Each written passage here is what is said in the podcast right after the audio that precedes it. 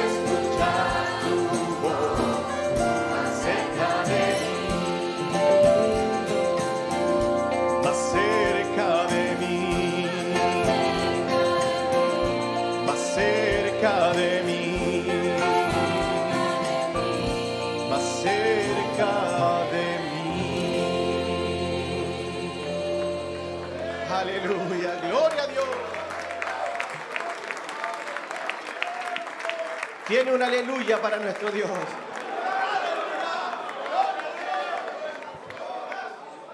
Oh, mis ovejas oyen mi voz, dice su palabra, y hemos oído su voz.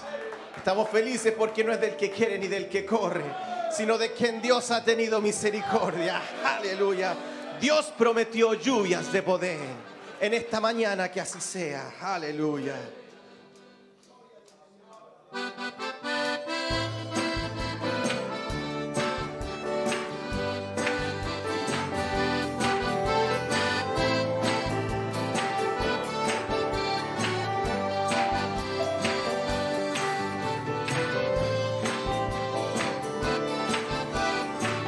Hallelujah.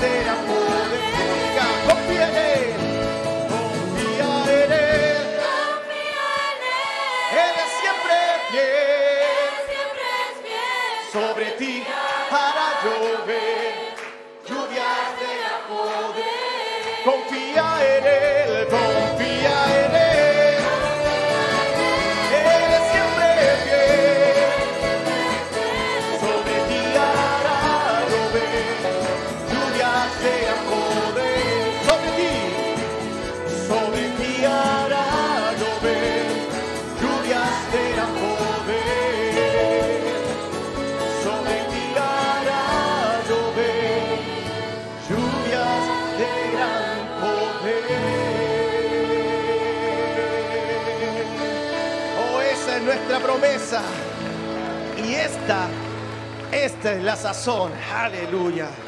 No importa nuestra condición, confía en Él. Aleluya. Gloria a Dios. O oh, después de esta serie se puede comenzar a preparar los diáconos con el servicio de ofrenda. Aleluya. Dios bendiga a aquel que ha venido con sus diezmos y sus ofrendas al alfolí a servir y bendecir a un Dios vivo con nuestros diezmos y ofrendas. Aleluya. Yo espero la mañana. Bendita mañana de la gran resurrección. Aleluya. Yo espero la mañana de la gran resurrección. Porque ese día tiene una así, dice el Señor. Yo espero ese gran día cuando la novia se irá a vivir con Cristo en gloria por toda la eternidad.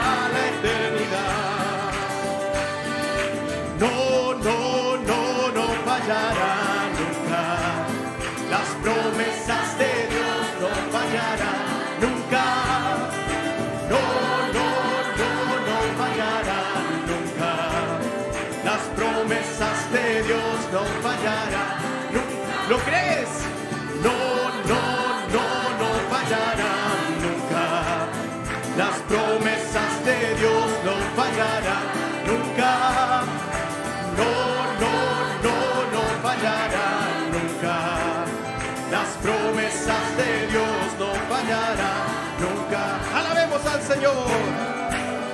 Aleluya. Saluda a su hermano, saluda a su hermana. Quizás, quizás su hermano está flaqueando un poco en la fe. Entonces dígale, hermano, no importa nuestra condición, las promesas de nuestro Dios no fallarán nunca. Aleluya.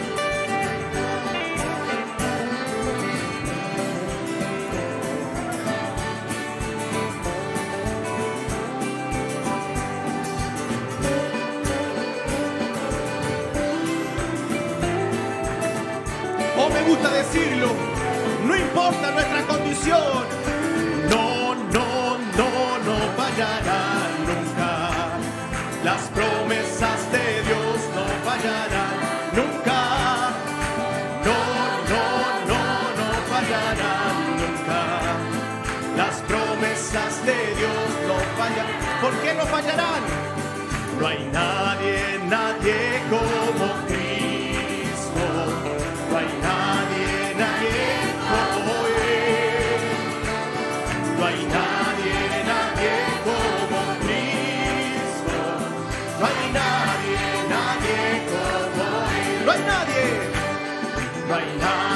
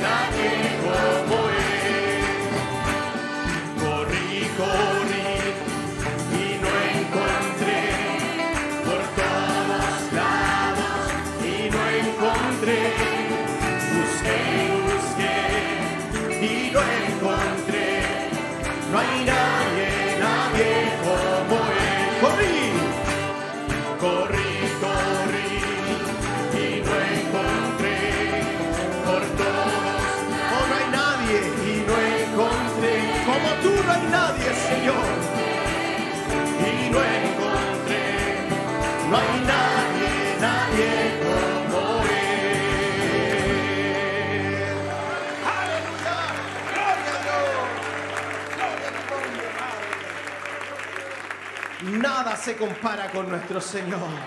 Dios les bendiga, hermanos. Pueden tomar su asiento. Aleluya. Qué maravilloso es adorar a nuestro Dios. Y hacerlo con todo lo que está en nuestro corazón. Con todas nuestras fuerzas. Con toda nuestra mente. Aleluya. Con todo nuestro corazón.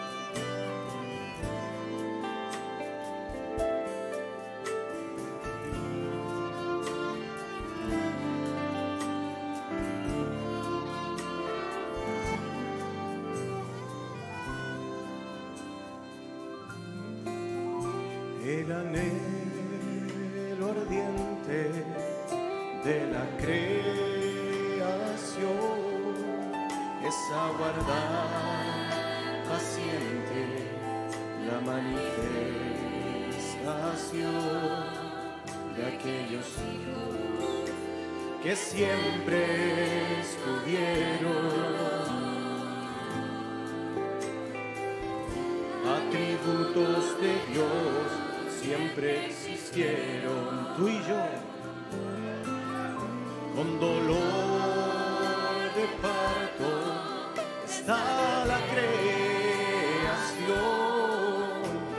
está gimiendo por liberación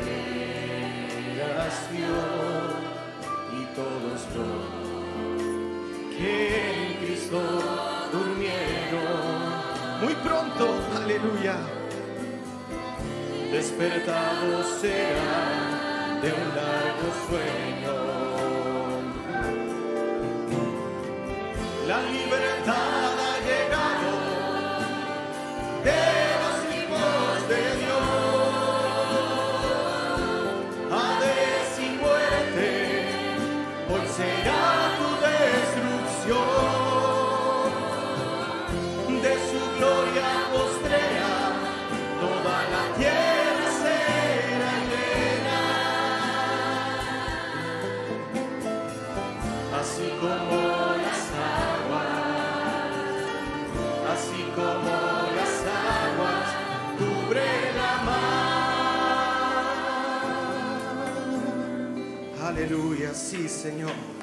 Estamos anhelando por esa bendita hora que pronto se acerca.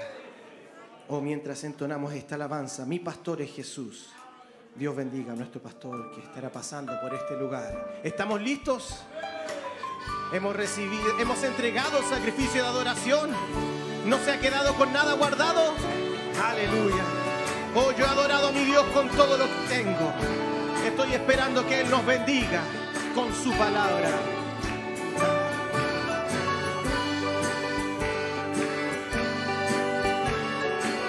Señor Jesús, tú eres mi pastor. Aleluya.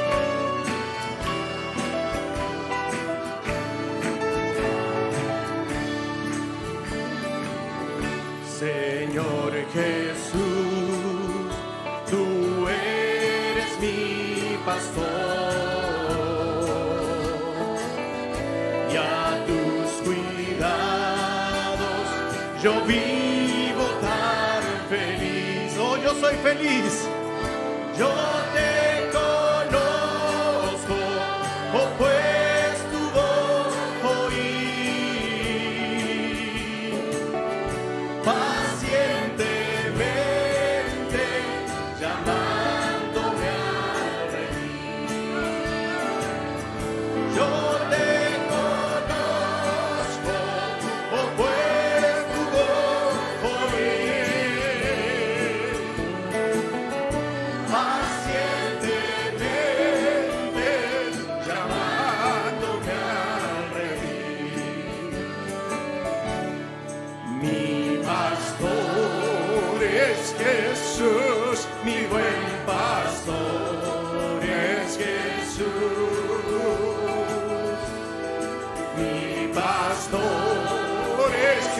Jesús, mi buen pastor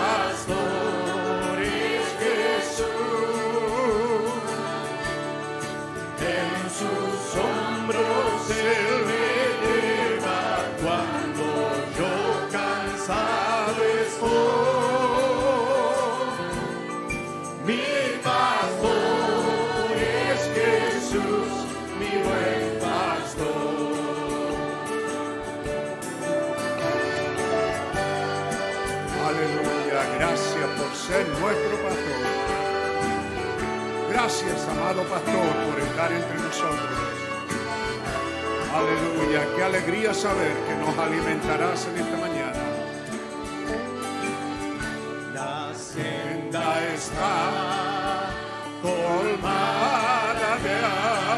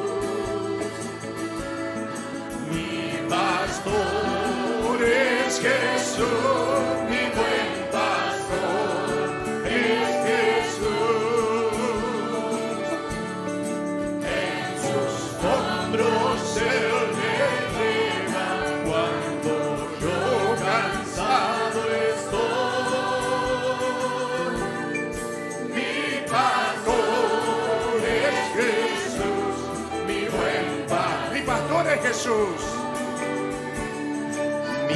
pastor es Jesús, mi buen pastor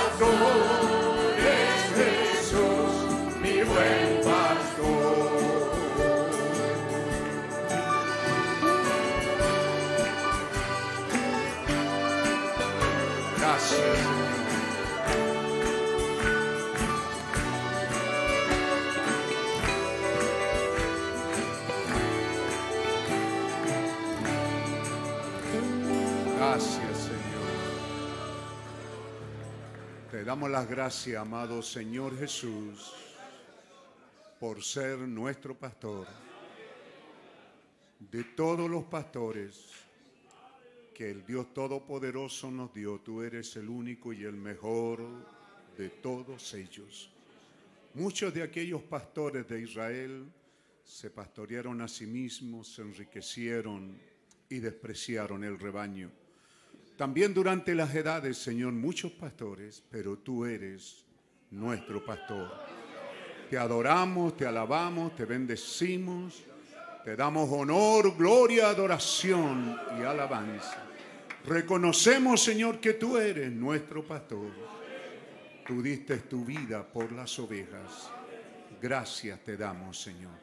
Te honramos, Señor. Te adoramos, te bendecimos. A ti te damos honor, gloria, adoración, alabanza. Te damos las gracias, Señor Dios, por haber asignado alimento espiritual en cada tiempo y este tiempo final no fue la excepción. También, Señor, la senda está colmada de abundante alimento. Y tú estás allí para darnos el alimento a tiempo.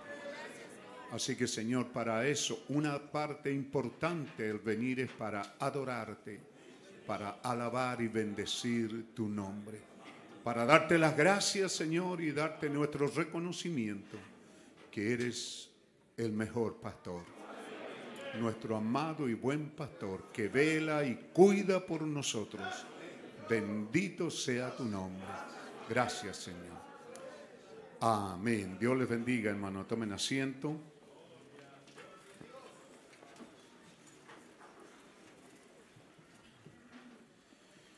Saludamos en el bendito nombre del Señor Jesucristo. Amén. Contento de estar aquí. La semana pasada estuvimos viendo un viejo amigo allá en ese lugar de Lima, Perú. Nos sentimos muy gratos de que él se sintiera bien con nuestra visita, esa visita de hermandad y de amor fraternal. Eh, fue muy grata para mí, muy descansadora, porque no tuve la responsabilidad de las predicaciones. La responsabilidad cayeron en, en, nuestro hermano Hugo Castillo de Buenos Aires, Argentina. Así que pasamos un buen tiempo, pero sí tuvimos la oportunidad de entregar los saludos de ustedes y nuestro amor y respeto a él en un tiempo tan especial como el que nos ha tocado vivir. Amén. Así que en primer lugar, mientras tenemos un cántico por ahí, y... ¿Sí? Queremos saludar, devolverles una vez más a nuestro hermano de Lima, Perú, nuestro saludo. Las gracias por el tremendo recibimiento y atención que hacen para con nosotros. Ellos recuerdan mucho la reunión pasada y no sé cuántos irán a dejar caer ahora para este tiempo de aniversario. Les dije que habían otros hermanos viniendo, pero que si alguno de ellos quería venir y el pastor pues les permitía, que serían bienvenidos con nosotros. Nos estamos preparando para ello, ¿verdad? Estamos preparando para aquella actividad que tendremos.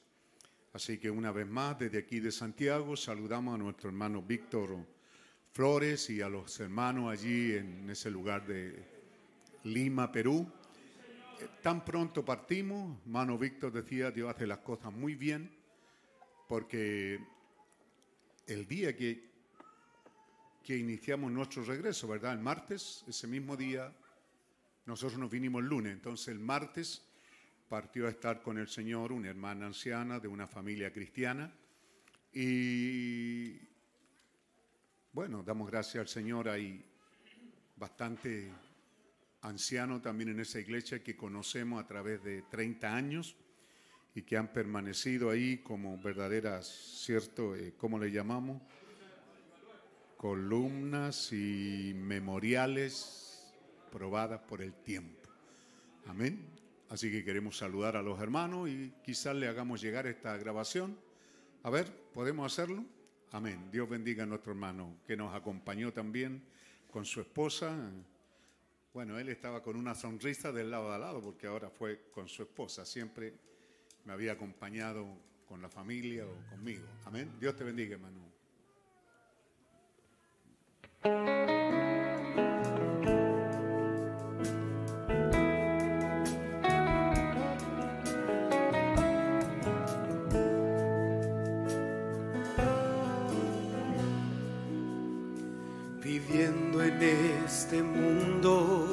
De dementes, los muertos están a mi alrededor, todos duermen. Pero bajo el sello de la Pascua somos vivificados. El Maestro está aquí, el Hijo se ha levantado. Ya no es un Mesías escondido, pero Él ha aparecido a la promesa de la segunda venida miro más allá, miro más allá a la ciudad gloriosa, donde estrecharé las manos de los que se fueron. Yo puedo sentir que la misma tierna mano me lleva me guiará al hogar Oh Señor, miro más allá, miro más allá a la ciudad gloriosa, donde estrecharé las manos de los que se fueron. Yo puedo sentir que la misma tierna mano que me lleva me guiará al hogar. Oh Señor, miro más allá.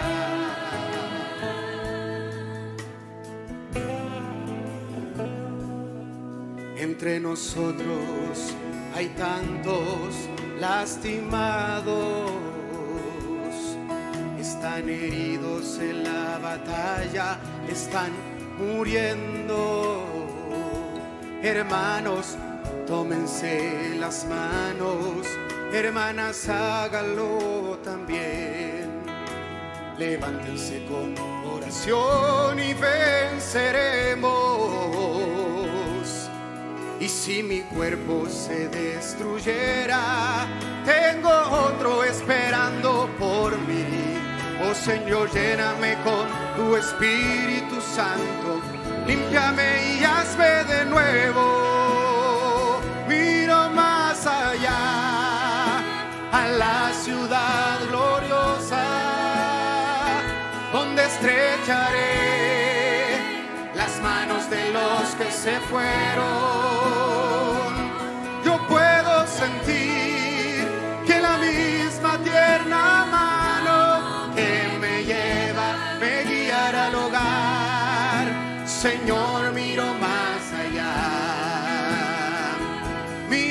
Más allá a la ciudad gloriosa, donde estrecharé las manos de los que se fueron.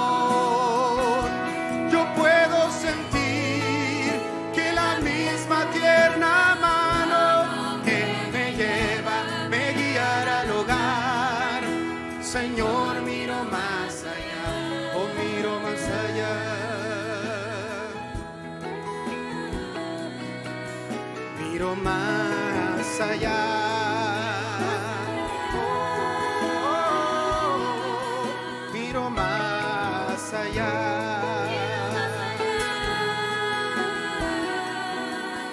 Miro más allá. Oh,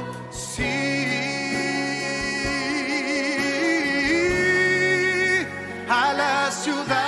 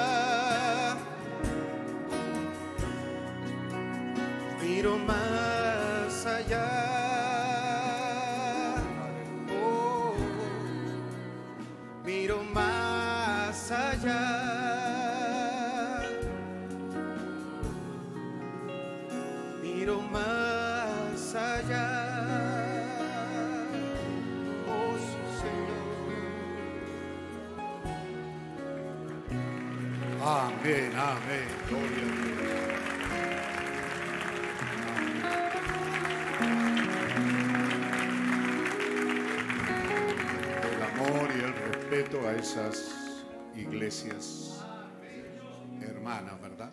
Amén. Nuestra hermana Edith Pérez es portadora de saludos de nuestro hermano Edwin Solón y de nuestro hermano Ever Montalbán. Uno es de Trujillo y el otro es de Chiclayo. Recibimos esos saludos, ¿cierto? Seguro. Saludos de lejos, Chiclayo, Trujillo, Chiclayo, Perú. Amén. Eh, también se nos dice que nuestro hermano Hugo Celada está muy feliz porque su hija, dice, nieta, nieta, sí, porque por la edad, una nieta de 23 años la acompaña. Felicitamos a nuestro hermano, Dios le bendiga y también la nieta se sienta bienvenida con nosotros. Amén. Claudia. Gloria al nombre del Señor. También levantamos nuestras manos, saludamos a la congregación de Antofagasta. Esta está ahora conectada con nosotros. Y también a los hermanos de Arica en una de esas, porque hermano Patricio iba a estar aquí, pero viajó. Así que de una manera especial saludamos a los hermanos en esos lugares. Qué tremendo día y maravilloso tiempo nos ha tocado vivir, ¿verdad? Los hermanos comunican que la literatura ya llegaron los libros acompañantes del mensaje. Un muy buen libro de mucho antecedente. Amén. Así que que Dios bendiga a los hermanos que lo adquirieron. Eh, ¿Qué más tengo aquí? También queremos, hermano, eh, agradecer a, a los siempre, siempre, siempre, cada sábado hay generalmente un grupo de hermanas, hermanos que vienen por turno con sus esposas, su familia. La esposa nos cocina y los hermanos trabajan. Bueno, a veces conversan más que trabajan, pero el ánimo es que venimos a, trabajar. Yo me siento muy feliz viniendo los sábados para estar aquí en esto que es mi hogar, es donde me siento muy a gusto y mayormente viendo a los hermanos trabajando. Estamos ya avanzando, ¿cierto? Porque el aniversario se nos va a caer encima. Así que Dios bendiga todos los esfuerzos de hermanas que nos cocinaron muy rico ayer y muy abundante y así cada sábado y también las familias que por turno vienen y aquellos que no solo por turno, sino que repetidamente están viniendo porque aman estar en las cosas del Señor. Como ustedes ven, estuvimos ya con el hermano Bello avanzando en, en la colocación del, del piso que estaba tan feo ahí. Y yo creo que los que pasan por ahí se van a dar cuenta que está quedando, porque parece que no está listo, ¿ah? pero está quedando muy, muy atractivo, muy bueno, muy acorde. A mí me gusta cómo se ve desde de, de, de la foto, desde de, la toma al internet, cómo se ve aquí arriba, la madera, esto, esto me encanta. ¿ah? Me encanta cómo, cómo se ve así lo más natural posible para la gloria del Señor. Así que como su pastor les agradezco todos esos esfuerzos. También los profesores que sábado tras sábado están con los adolescentes. Dios bendiga también ese buen ánimo que veo en los adolescentes. Ayer tuvieron una clase de, ¿de qué fue? De tránsito, de, de manejar, ¿de qué fue? ¿Adolescente ninguno? ¿Adolescente? ¿No hay? ¿Tan adolescentes son? ¿Ah? Tenemos un profesor aquí, ¿verdad? Que vino ayer. ¿Quién está hablándome?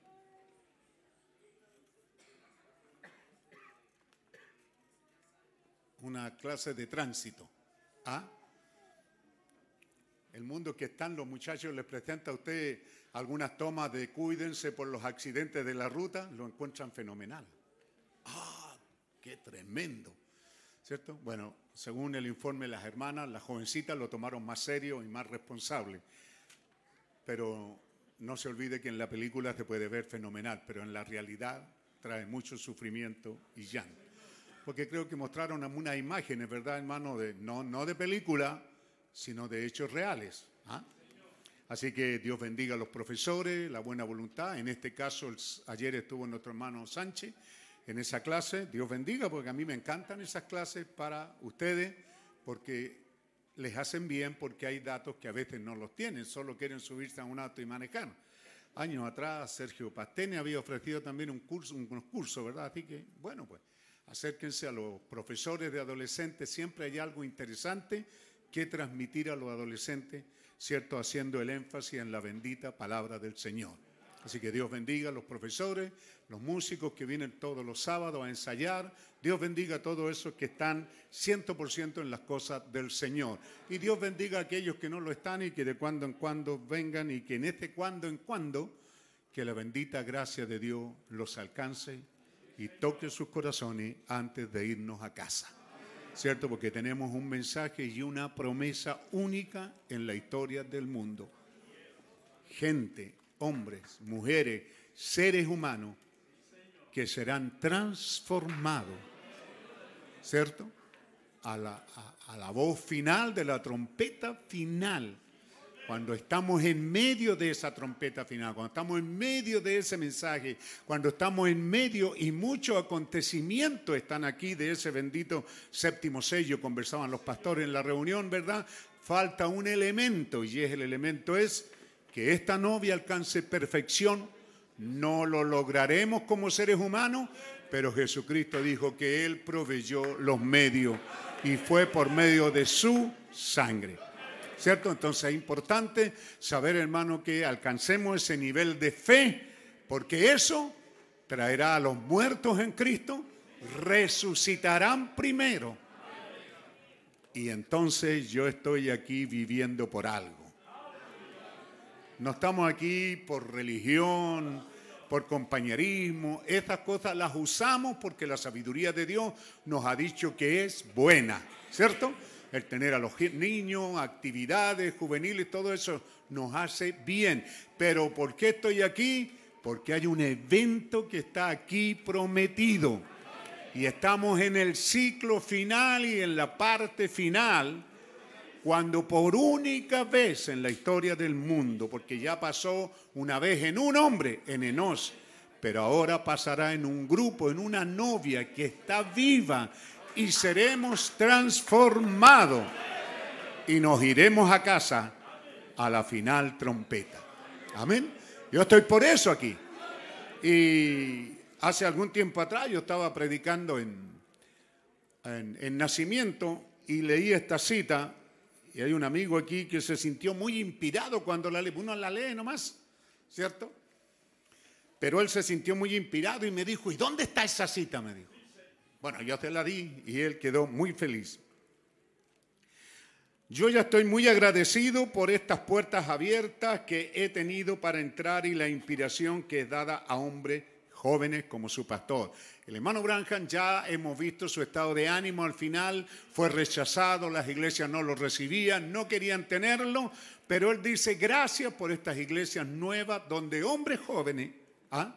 que han sido llamados al ministerio ¿Ve? Como su pastor aquí, que les causó, a medida que yo estoy empezando a envejecer, dice el mensajero, y saber que mis días están contados, y saber ahora que estos hombres jóvenes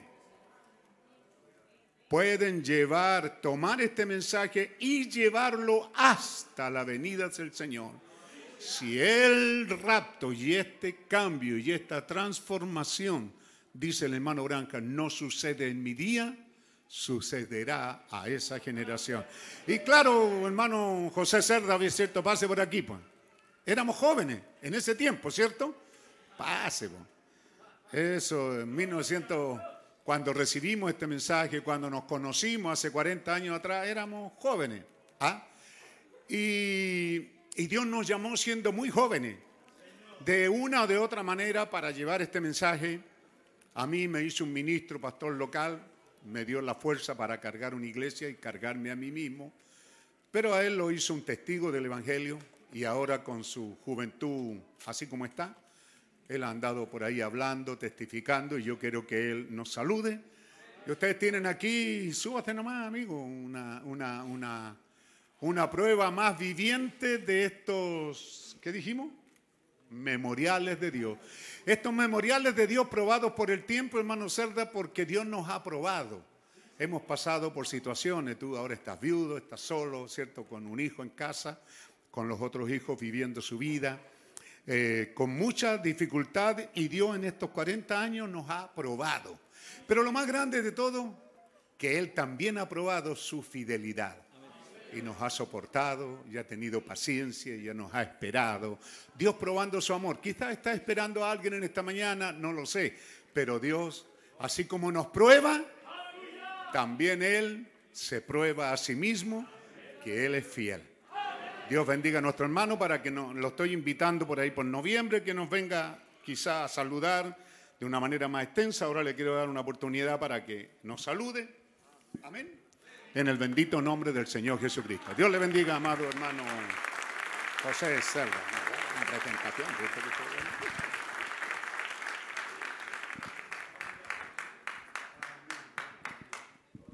Les saludo como lo hacen todos los hijos del Señor. En el nombre del Señor Jesucristo. Dijeron la mitad, nomás, no puede ser.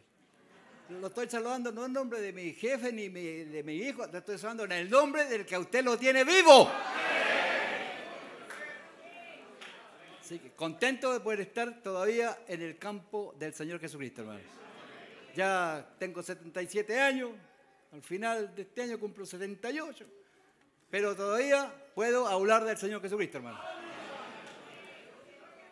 Mire, hermano, estuve acá en la reunión de ministros eh, ¿cómo se llama aquí arriba? Batuco. Eh, jueves, viernes y sábado. Yo dije, pero ¿cómo voy a estar otra vez en el culto en Batuco? Sabiendo que Mapuhue está cerquita. No tan cerquita porque hay que cruzar todo Santiago para llegar aquí. Pero Dios me permitió de venir aquí y yo tenía el deber de venir aquí. Hace tiempo tenía que venir acá, hermano porque yo estoy encalillado con usted y le debo, le debo algo, le debo, cuando la última reunión de ministros que fue, ¿cuándo fue? ¿Dos años atrás? ¿Qué año fue? ¿2000 cuánto?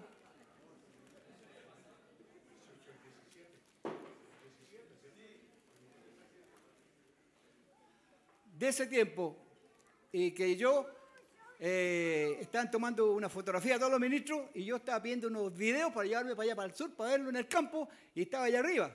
Y los hermanos me están buscando cuando se están juntando todos los ministros para la foto. Y yo dije, oh, no va a salir en la foto. Y aprieto para abajo por la escala rajado para, para tomar la foto, para salir en la foto, porque ya son las últimas fotos. Para que me recuerden por lo menos. Si no tengo transformación ni rapto, tengo que dormir a siesta en el cementerio un ratito, ¿cierto? Entonces partí tan rápido y ahí en la mitad venía tan rápido y me da un dolor y se me sale la rótula de la rodilla para afuera. Llegué cojeando, ¿cómo no sentí? Sentí algo nuevo, pero no, no, le tomé en cuenta mucho. Listo, me tomé la foto, quedé contento, después fui a almorzar, estuve almorzando, me aborté a almorzar, me iba a parar, no me pude parar más.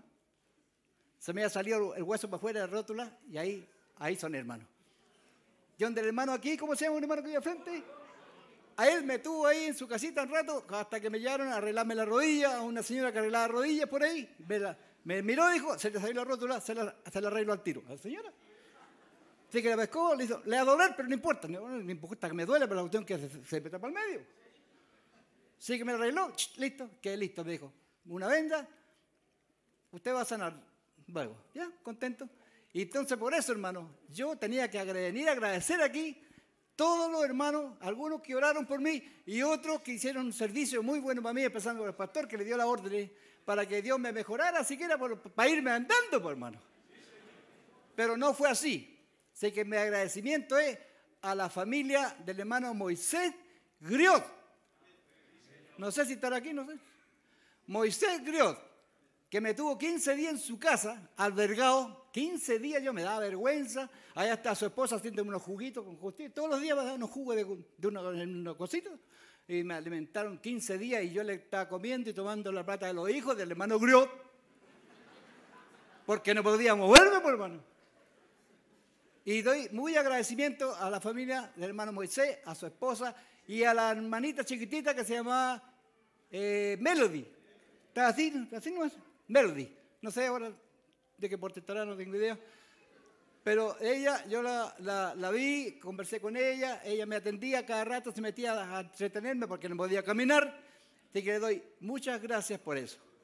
Y a los hermanos, a la hermana María, que me prestó una muleta para irme, porque yo no podía firmar la rodilla, nada, ni el pie, ninguna cosa. Me, presté una muleta. Y muchas gracias, hermana María. ¿Está por aquí la hermana María, no? Hermana María. Dios lo bendiga, hermana María. Allá tengo la muletita. De recuerdo. Pero se la voy a traer cuando venga otra vez. Se la voy a traer. Pero me sirvió mucho, hermano, la muleta. Ahí, con muleta ahí. Y el hermano que me llevó, Elías Vázquez. Eh, ¿Está el hermano Elías? Pues, ¿Para qué a preguntar? Tiene que estar. Hermano Elías Vázquez fue el que me llevó al médico y me anduvo trayendo, hermano, haciendo todos los trámites. Y el hermano Elías eh, me, me llevó y, el, médico me miró, caminó, y un médico mundano, pues, hermano, llegó me caminando, ande para allá, ande para acá. Me tomó radiografía, tiene artrosis en esta rodilla, me dijo, artrosis, y en esta otra está empezando. Pero tómese esta pastillita, me dijo. Y usted va a aliviar luego. Un mundano me dijo eso, pues, hermano. Que yo iba a aliviar luego. Carajo, dije, estos caballeros saben, están estudiando para eso. Me dieron las pastillas, 30 pastillas, para el dolor de la artrosis. Una diaria, listo. Una pastilla, me fui para allá, llegué al campo, una pastilla, dos pastillas, tres pastillas, eran 30. Me tomé la número 9 y al otro día me levanté y me dolían las rodillas, hermano. A las 9, ah. Y mi hijo me dijo, papá, ¿usted soltó el bastón? Sí, lo solté. Yo creía que iba a quedar cojo para siempre. Porque me, como, como llegué, pues me fueron a dejar en auto y al campo, hermano. Y dije, si Dios me va a sanar algún día, me va a tener que sanar el Señor. Y justamente, la número 9, y no, hermano Elías, se me pasó los dolores con la pastilla número 9. ¿Qué? ¿Me las tomo el resto, las 30? No, me dijo hermano Elías, no se tome ninguno más. Pare, pare.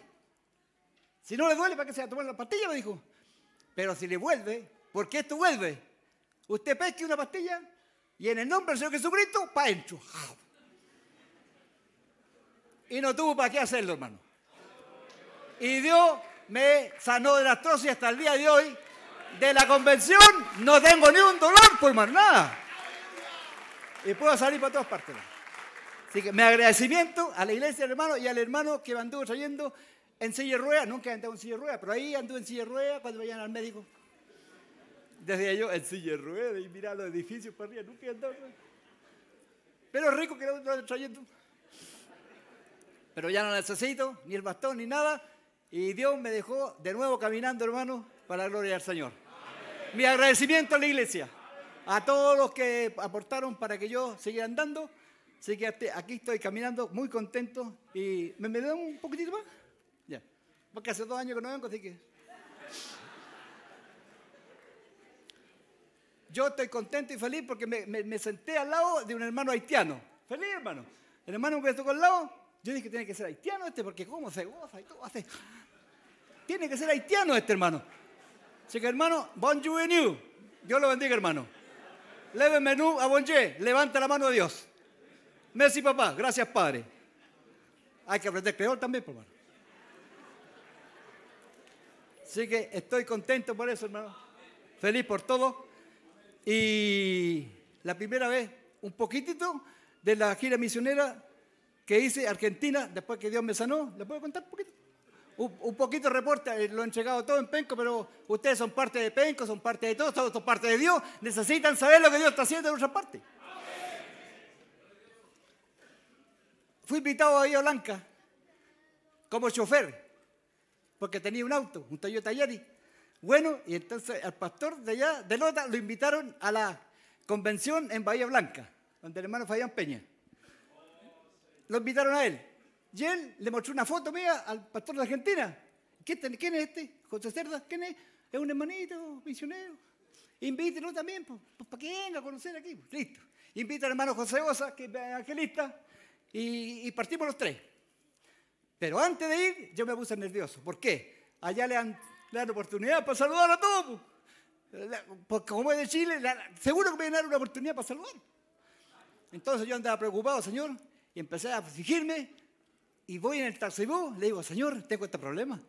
Estoy invitado a Argentina, hay muchos pastores, Arián Rímole, otro pastor de otra parte, hay varios partidos ahí. ¿Y qué voy a decir yo cuando me den la oportunidad, cuando los pastores saben harto?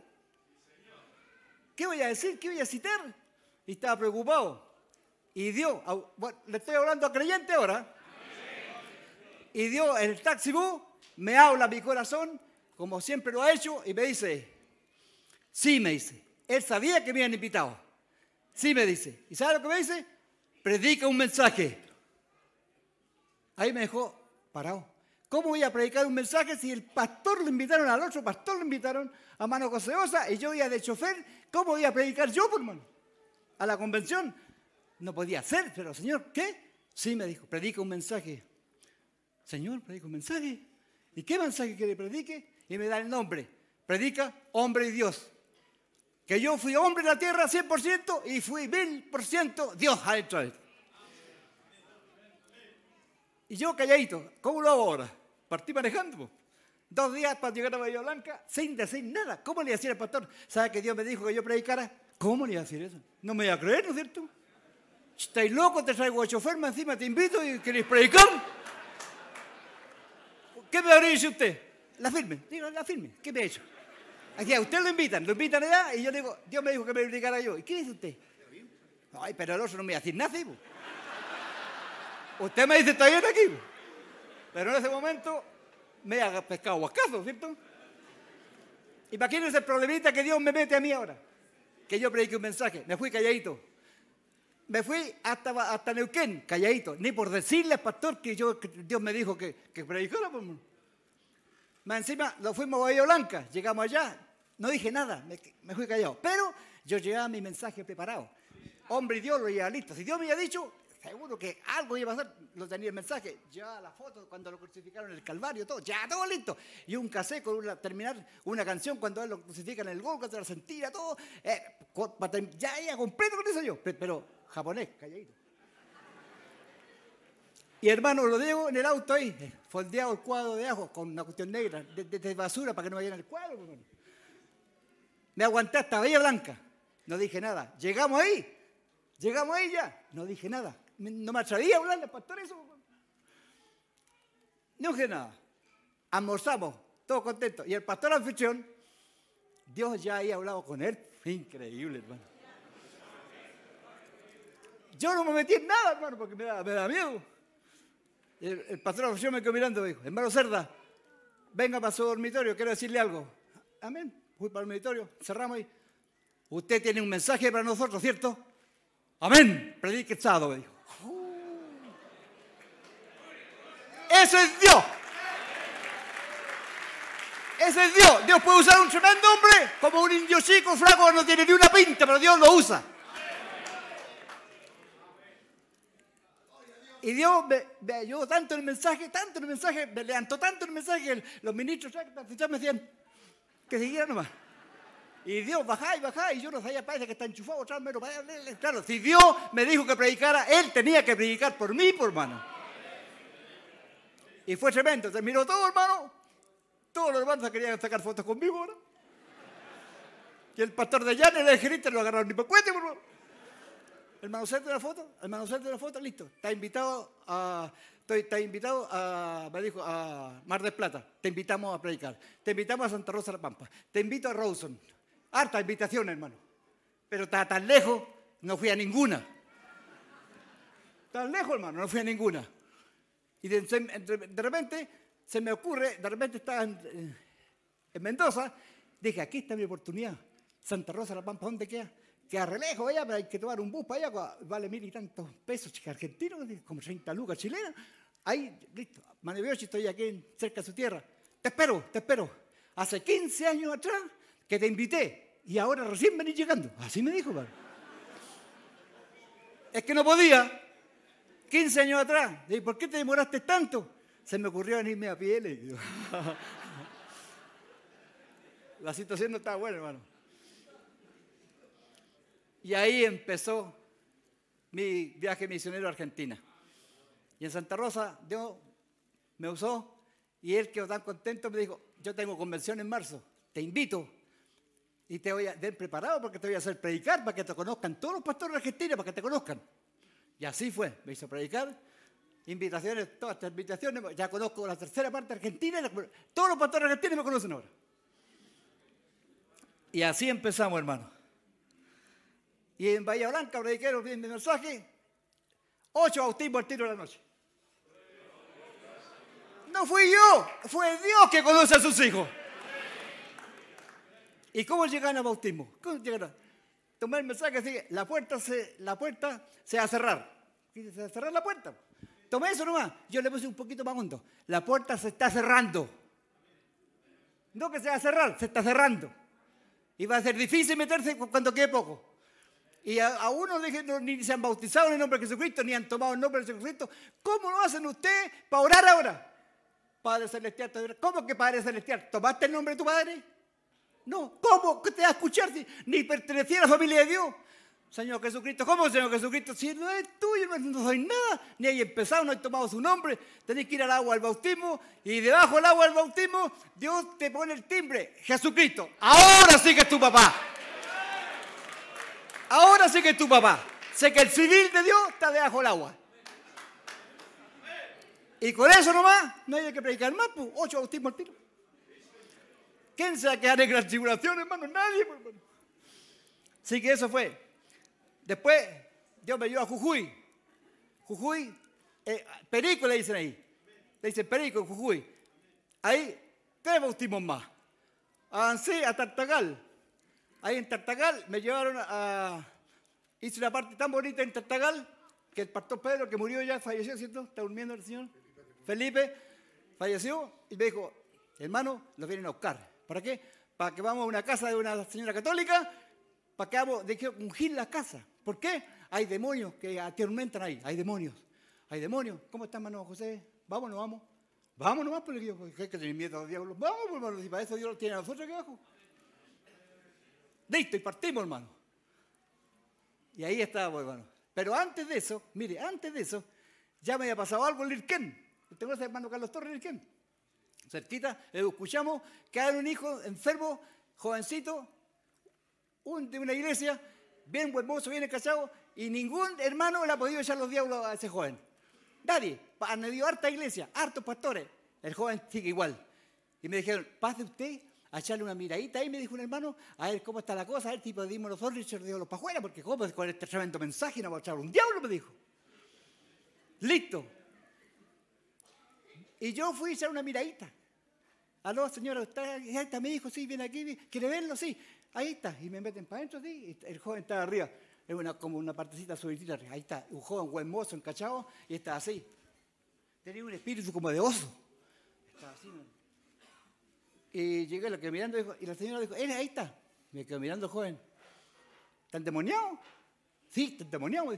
Pero no se nota nada. No, pero no se nota nada. Pero de repente aparece, me dijo. Digo que mirando yo, permiso, me dijo, tocan el timbre y sale la señora a abrir la puerta para allá, para el patio, para allá, y me deja solo con el, con el joven, pues, hermano. Y el joven, hermano, me queda mirando, y yo lo me quedé mirando, ¿eh? y me habla, y me dice, ¿de dónde procedes? ¿De dónde vienes? ¿De dónde vengo? Yo creía, no creí que el diablo estaba hablando, no, no, vi, no vi al diablo ahí, vi al joven, ¿De dónde viene? De ahí atrás, de Cerro Verde, vivo ahí, ¿no? Ahí la vuelta en la esquina. Así le contesté yo. No te estoy preguntando eso. Te estoy preguntando de dónde procedes. Ahí las paredes no es nada, cabrón, dije yo. Este es el diablo. ¿De dónde procede? ¿Y sabes lo otro, lo que me dijo? Ah, con que me quería echar. ¿ah? Oh, el diablo, como saben, hermano, lo conocen. El diablo me conocía que era un hijo de Dios. Con que me quería echar. ¿ah? ¿Cómo sabía el joven que yo venía a eso? Y pesca un vaso de vidrio, hermano, para pegarme el vasazo en la cabeza. Y yo hago así, hermano, y me arranco para afuera, hermano. ¿Qué me iba a quedar? Me pega el vasazo en la cabeza, me mata, pues, hermano. Yo me arranqué para afuera. Hasta luego, señora. Otro día vengo. Le dije, chao, y me fui. Y el hermano me dijo, ¿cómo está la cosa? ¿Vio al enfermo? Sí, lo dije yo, pero no hay nada que ir, con ayuno y harta oración y harto ayuno para echarle el diablo para afuera. Porque es muy potente. Y así fuimos allá y con ese testimonio dije yo, me fui contento yo. Y asustado, pero me fui contento. Me fui contento porque el diablo me conoce que yo soy un hijo de Dios. ¿Por qué me hizo? Ah, como que me quería echar, ¿ah? Chique, imagínense. Me fui feliz, hermano. Llegamos allá y vamos a ir a la casa. Los demonios no lo dejan vivir tranquilo. No, no lo dejan vivir tranquilo.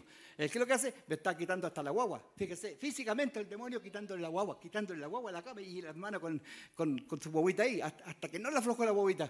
Y me dijo, quiero estar desesperado, vienen todo, el diablo viene toda la noche que los demonios están en la casa. Ya, ¿cuál es la cosa? Le eh, eh, a, esa, a, esa, a esa cama. Entramos para adentro y ungimos la cama, el hombre que estuviste, arrepentimos todo demonio ahí. ¿Y cuál es la otra? Esa que está ahí me dijo, ahí, sí que es potente. Los metimos otra vez y empieza. Y empezamos a repetir otra vez. Y uy, se desmayó una niña atrás, pues, hermano. Afuera. Y, salimos por afuera. ¿Qué pasó? Me dijo, hay un demonio detrás de usted, caballero, me dijo.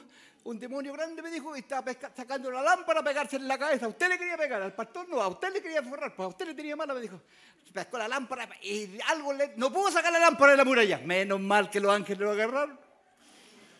Que no, me voy de pencazo otra vez, hermano. Entonces, yo ahí me di cuenta que cuando uno es un hijo de Dios, estamos autorizados por la palabra. En mi nombre echarán fuera demonios. ¿Lo cree? Eso usted y yo, los que somos hijos de Dios, nacidos nuevos, tenemos el bautismo del Espíritu Santo, estamos autorizados por la Escritura a echar fuera un diablo sin miedo. Así que eso nos pasó allá, hermano. Y ha sido una gira misionera tremenda, hermano. Termino ahora. Porque hermano está listo, está listo con el pancito. Para otra vez será, le cuento otro rato, porque son un mes, tres días de, de gira misionera, un mes, tres días. Y enseguida llegué ahí, hermano, me llevaron a, a Jujuy, a un cerro de siete colores, lindo. Nunca he visto en mi vida un cerro de siete colores en Jujuy. Siete colores, cinco franjas y el, el cerro al lado, dos más, siete colores naturales, siete franjas, lindo. Nunca he visto, bonito. Y después me llevaron más allá, de otra parte, que fue en, en Lomitas, cerca de Formosa, y me llevan ahí, te damos allá un regalo, donde están los cocodrilos, los yacarés y todo. Prediqué la noche antes ahí, tres bautismos más. Hermano José me dijo, tú me ayudarás a bautizar. Amén. Y fuimos a la laguna. ¿Esta es la laguna? Sí. Abrimos la laguna, está llena de plantas flotantes, tuvimos que abrir camino para los hermanos y hacer una cosa así para, meter, para bautizarlo. Y yo miraba la agüita tibiecita, clarita, bautizamos, desvístete y bueno, fuimos para la casa, hermano. Y la sorpresa fue esta. Oiga, hermano, le digo, aquí y hay cocodrilos donde bautizamos, ¿hay yacaré? Sí, hay, sí, está lleno con yacaré, me dijo. De esos cocodrilos, chicos, sí hay. ¿Y cómo no me dijo usted que hay en yacaré? Si usted me dice, yo no bautizo ni llorando, por hermano. ¿Cómo voy a arreglar mi vida? Mis piernas ahí, hermano. El cocodrilo, los bautizantes lo agarran por detrás de usted y tienen aquí una boquita, hermano. Así que llegó, me dijo, pero los cocodrilos se arrancan de uno, se arrancan. Contento, hermano. Pillamos los cocodrilos, llevamos unas tenazas, sacamos dientes de cocodrilo. Así que traje hartas cosas de allá, pues, hermano. Traje dientes de cocodrilo, pluma de avestruz, un cuero de iguana, un cuero de yacaré, un cuero de yacaré, de cocodrilo chico, lo, tengo en la casa. Lo pasé todo por la aduana, hermano. Pasó la maleta y el Señor le puso la mano, no vieron ni una cosa, hermano. A mí me gustan esas cosas, hermano. Ha sido maravilloso, maravilloso. Para otra vez lo voy a contar un poquito porque usted está recontento, pero es que está hecho, no está nada muy contento, está nervioso. Así que, ¿está contento no?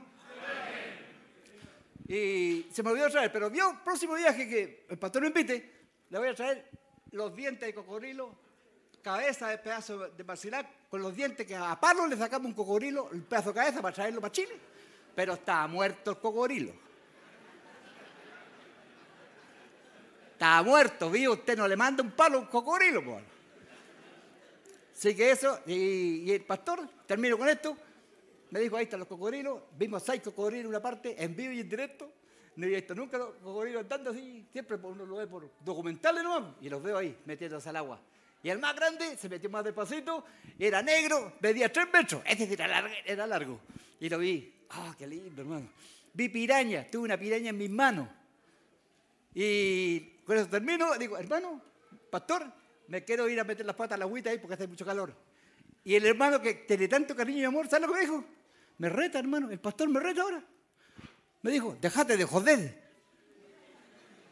¿Qué quiere decir? ¿Cómo se te ocurre meterte ahí? ¿Y por qué no?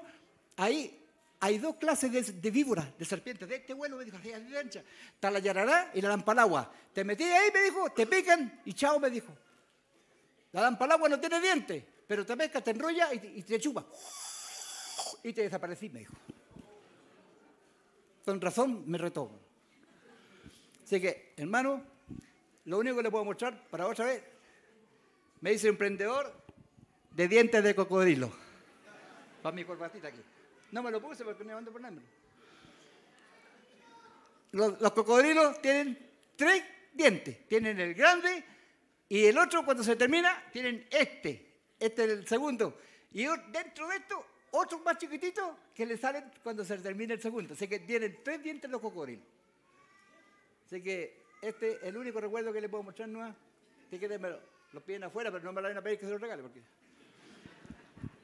Dios le bendiga, Dios le ayude. Y aquí está un viejo misionero vivo, caminando y predicando mensajes, rescatando almas, bautizando.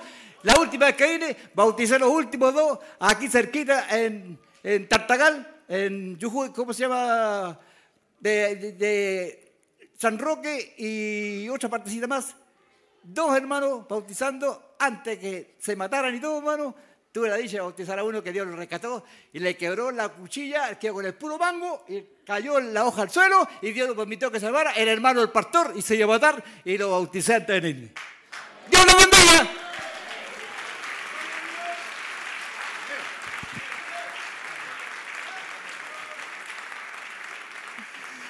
Aleluya, gloria a Dios. Dios bendiga a nuestro hermano. Cómo no gozarnos de oír esas partes de informe de cómo Dios se mueve en el amor y en la simplicidad. Amén.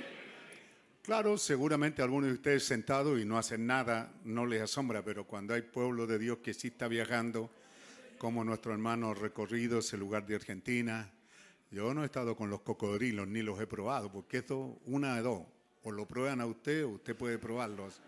No, no he tenido la oportunidad. Que Dios bendiga a nuestros hermanos. Solo recuerde el amor y la paciencia del Señor. Y creo que sí nos gozamos, ¿verdad?, al meditar en estos memoriales de Dios probados por el tiempo. Hay dos cosas maravillosas en ello que no debe de olvidarse. Dios se ha tomado el privilegio de probarnos, de traer quizás a veces achaques, enfermedades, problemas, dificultades. Él nos ha probado por todo el camino. Él mismo también ha dado la salida, ¿cierto? Pero lo más grande, lo más grande es que Él ha probado su fidelidad. Son dos cosas que están probándose. Así que cuando usted esté ahí llorando, derrotado, recuerde, Dios ha tenido misericordia y paciencia de usted, pero Él también ha probado su amor y su paciencia, así dice la Escritura, para con nosotros y para con ese último que estamos esperando, que en cualquier momento entrará y entonces seremos transformados y nos iremos a casa. Estamos felices por ello. Eso es lo que estamos creyendo. Dios bendiga a nuestro hermano. Dios bendiga. Ah, también un saludo más. No se molestan mientras tenemos algún cántico para recibir a nuestro hermano Víctor Peña, que nos. eh, él estaba ahí en la reunión de pastores. Y yo le dije, bueno, si vas a estar aquí, ¿cómo te van a quedar? ¿A predicar todos ahí? Alguien que se vaya ahí. Y ahí él quedó meditando y dijo, sí, estaría bueno. Y gracias a Dios está con nosotros ahora. Pero queremos darle saludo a, a Tomás. Envían saludo a Tomás. Él nos está sintonizando seguramente en algún momento, así que enviamos saludo a él. Está allá en los Estados Unidos. Enviamos saludo. También junto con nuestro hermano Víctor, queremos darle la bienvenida a su pequeño Víctor. Pues te puedes poner de pie pequeño. Ahí está Víctor. Ah, Dios bendiga a nuestro hermano. Los memoriales, memoriales de Dios probados por el tiempo, sabemos de qué nos gozamos, ¿cierto? Nuestro hermano Peña, yo su pastor, y, y en, una, en un tiempo de crisis económica terriblemente viviendo muy pobre, ya no sé, pues iba por ahí por el número 5 de sus niñas. ¿ah? Y yo fui a orar por él y le dije, hermano, oremos para que la fábrica se pare, porque la economía mala y ya cinco niñas. Le dije, ¿qué vamos a hacer? Si, ya, no viene el hombre, no viene. Pues, la hermana también, la esposa de nuestro hermano, ¿verdad? Eh, diciéndole, había sufrido los partos, la crianza. Ustedes que tienen uno y yo los veo sufriendo, ¿verdad? Tienen dos y están casi muertos algunas hermanas jóvenes, con tres, pero ella ya iba por allá por el cinco, criándolo, la economía, viviendo pobre, una casa pobre, todo eso. Así que yo le fui a dar ánimo y a orar para que, ¿cierto? Dios cerrara la fábrica, pero la hermana oró para que no te cerrara porque ella estaba esperando al pequeño.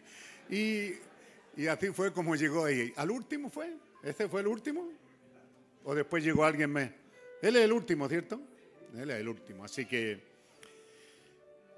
él ahora está casado también con familia. Estamos felices de que Dios nos haya permitido recorrer todo este tiempo. Así que damos la bienvenida a Víctor que lo viene acompañando.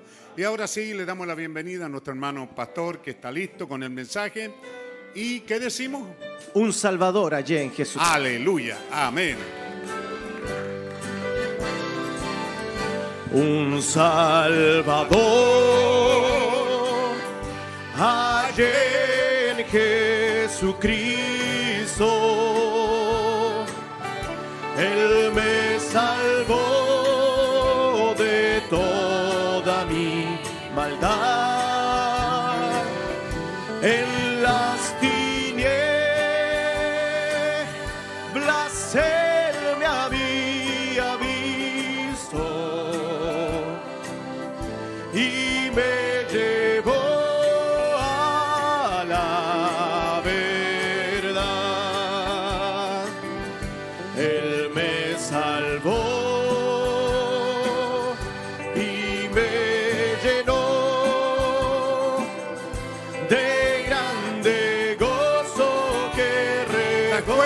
Salir, la escuela dominical, mientras estamos cantando. Dios les bendiga a los niños.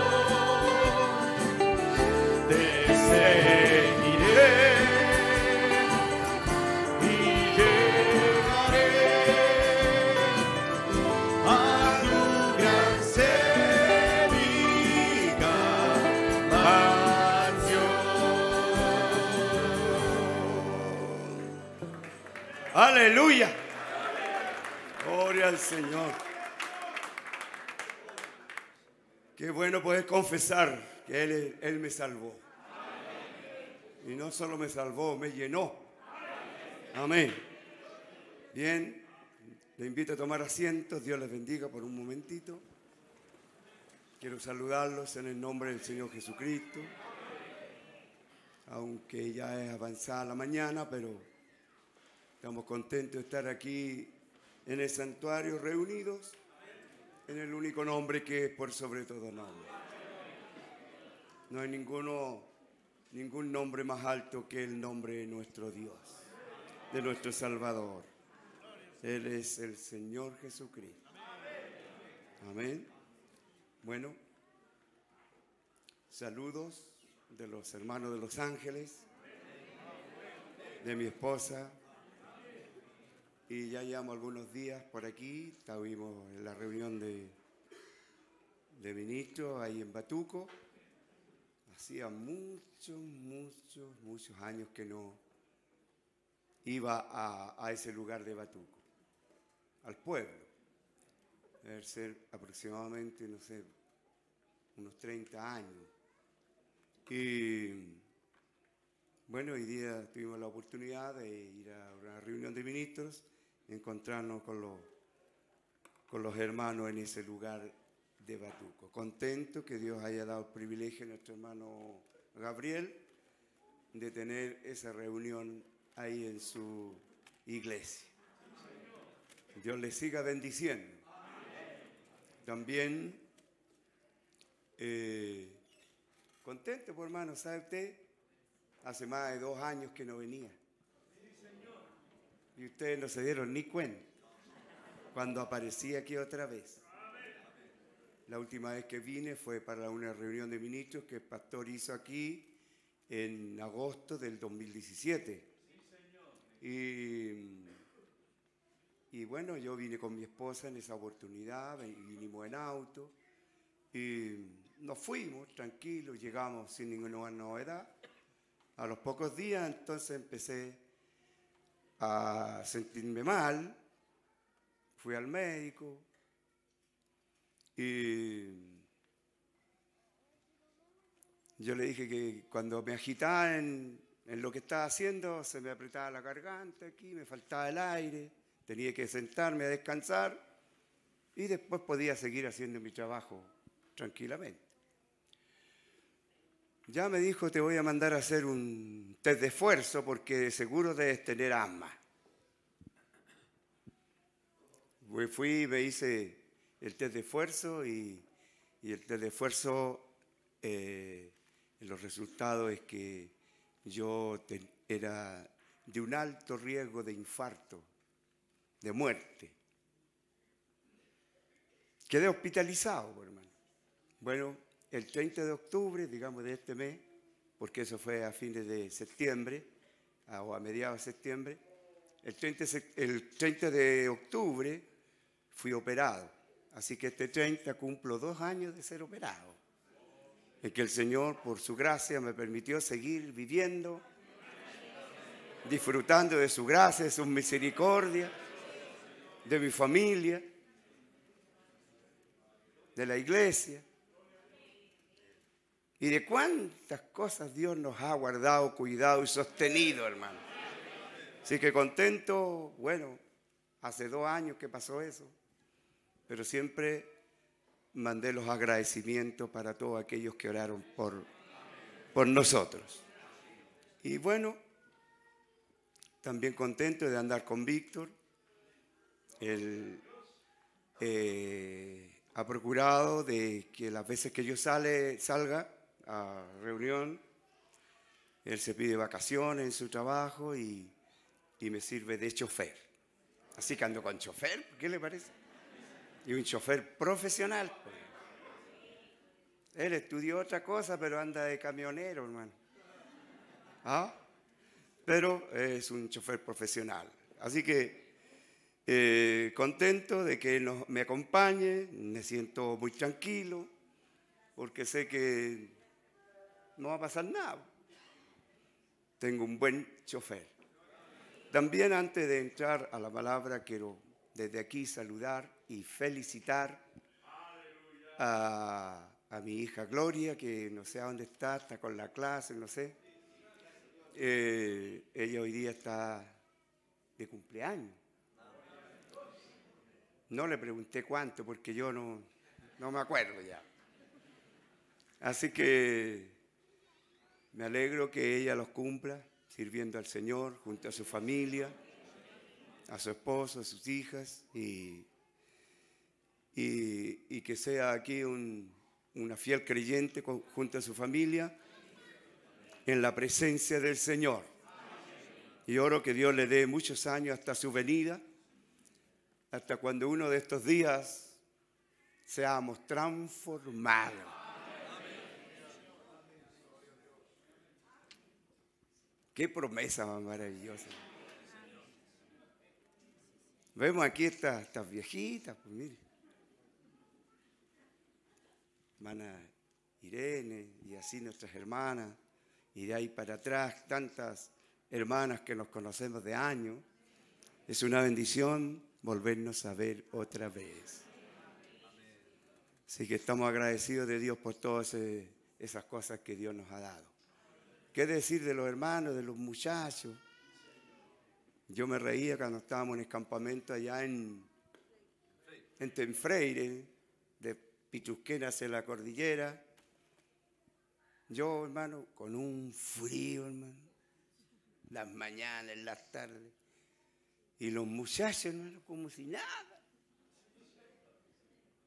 Entonces necesito ser joven otra vez. Necesito ser joven otra vez y tengo esa promesa, hermano. Y, mucho más que eso, porque dice que esto mortal se vestirá de inmortalidad. En mi mente nunca más se cruzará ese pensamiento que voy a envejecer y que a poco tiempo me espera la muerte, como ahora. Pero tengo esa promesa por la gracia de Dios. Y todos la tenemos. Amén. Así que damos gracias al Señor. Como la cita que leí, que las palabras de, nuestro pastor, ¿verdad? Como dice el apóstol Pablo, no todos dormiremos. Esas son las edades. Aún nuestros hermanos pentecostales. ¿Y qué importa si están muertos? ¿Ah? Pero nosotros, los que vivimos, seremos transformados en abrir y cerrar de ojos. ¿Cómo será ese impacto? A veces yo veo esas películas, bueno, no tienen mucho de bueno, pero el manto sagrado, hermano, que tiene el, rostro del Señor y que según lo estudioso dice que algo pegó un impacto en ese manto y quedó marcado. No sé si será así, si ese manto será verdadero o no. Pero cuando sucede en nosotros, experimentaremos ese impacto. Amén. ¿Cuántos tienen esa bendita promesa? Todos los días abrazamos eso. Así que damos gracias al Señor por todas sus bondades y maravillas que Él nos ha dado.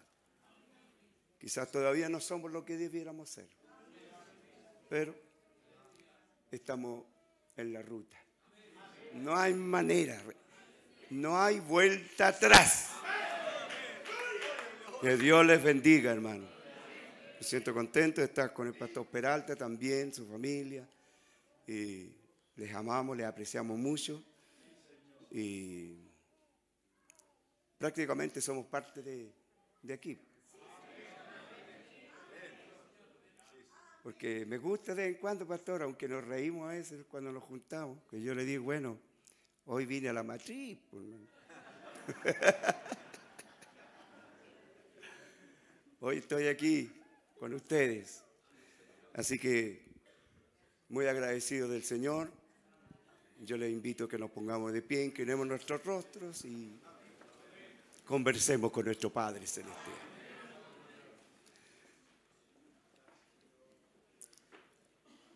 Buen Dios y Padre Celestial.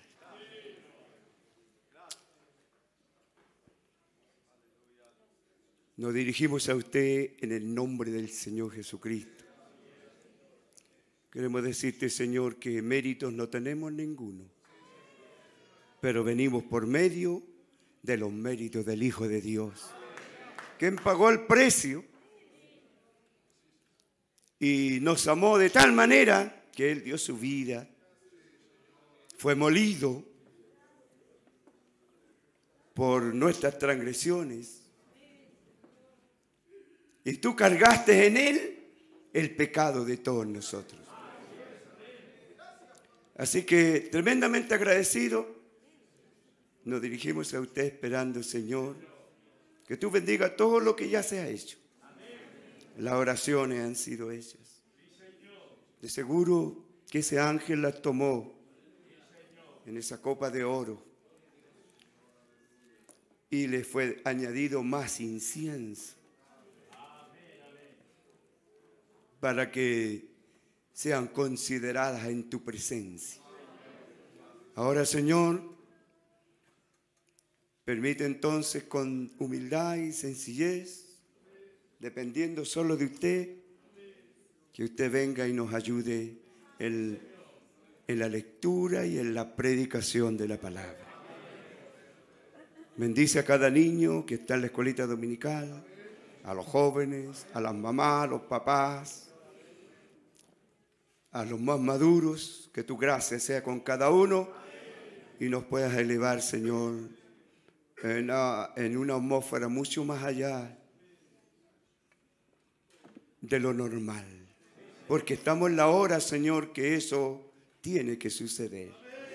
Así que, Padre, humildemente nos acercamos a ti y háblanos, Señor. Estamos hambrientos de tu palabra. En el nombre del Señor Jesucristo. Amén. Dios les bendiga. Quiero que vayamos al libro de Mateo 5. Ahí vamos a leer dos citas para... La verdad es que no tenía muchas ganas de predicar. Y me, me preocupé cuando mi hijo vino ayer tarde con, la VISAC y aquí a la parcela y se encontró con el pastor y le dijo, dile a tu papá que estudie.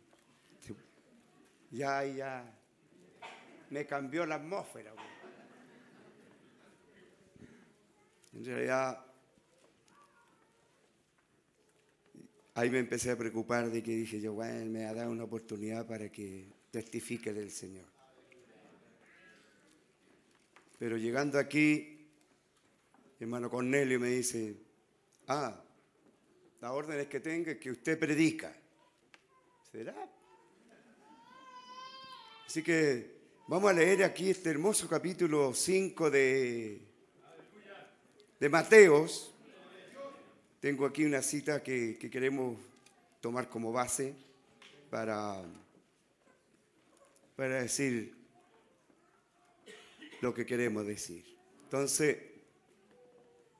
vamos a leer Mateo 5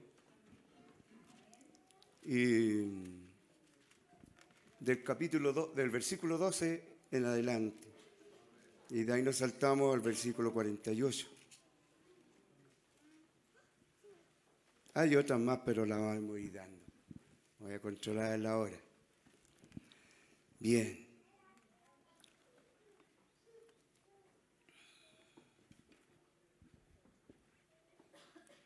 Dice así en el nombre del Señor Jesucristo. Mateo 5, versículo 12. Gozaos y alegraos, porque vuestro galardón es grande en los cielos hasta un galardón tenemos, hermano.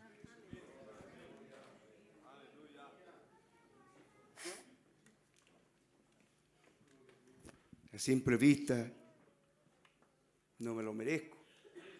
Pero está aquí, pues, hermano. Porque vuestro galardón es grande en los cielos, porque así persiguieron los profetas que fueron antes de vosotros. ¿Ve? está dirigiéndose a una clase de gente. Y sigue con la misma gente y dice, vosotros sois la sal de la tierra. Pero si la sal se desvaneciere, ¿con qué será salada? No sirve más para nada sino para ser, para ser echada afuera y hollada por los hombres. Vosotros sois la luz del mundo. Una ciudad asentada sobre un monte no se puede esconder. Ni se enciende una luz y se pone debajo de un almud, sino sobre el candelero y alumbra a todos los que están en casa. Así alumbre vuestra luz delante de los hombres para que vean vuestras buenas obras y glorifiquen a vuestro Padre que está en los cielos. Ahora nos trasladamos al versículo 48, que ustedes lo conocen. Dice, sed pues vosotros perfectos, como vuestro Padre que está en los cielos es perfecto. Dios les bendiga, tomen asiento.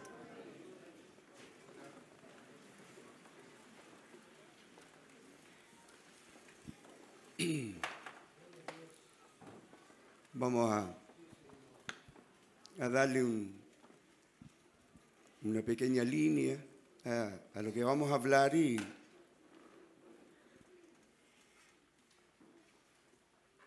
y quiero colocarle como título patrocinados por Cristo. ¿Ah? Entonces, eh, y como base el mensaje, así alumbre vuestra luz delante de los hombres. De ese mensaje vamos a tomar aquí. ¿Ah? Así alumbre vuestra luz. ¿Ah? Nosotros no somos incrédulos, somos creyentes. Durante toda nuestra trayectoria Dios nos predestinó desde antes de la fundación del mundo para ser creyentes. Y al ser creyentes en Dios nos ha dado, la, nos ha dado esa cualidad maravillosa de ser llamados hijos de Dios. No hay más alto honor que ser hijo de Dios. Amén. ¿Está contento con ser un hijo de Dios, hermano?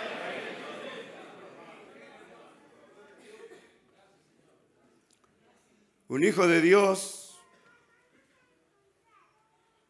está sujeto a una vida de enseñanza e instrucción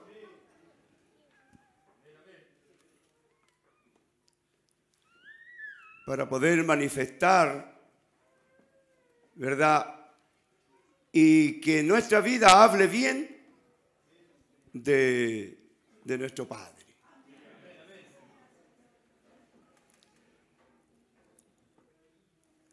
Y buscando la palabra patrocinador, dice que que es una... Dice, sufragar una empresa con fines publicitarios.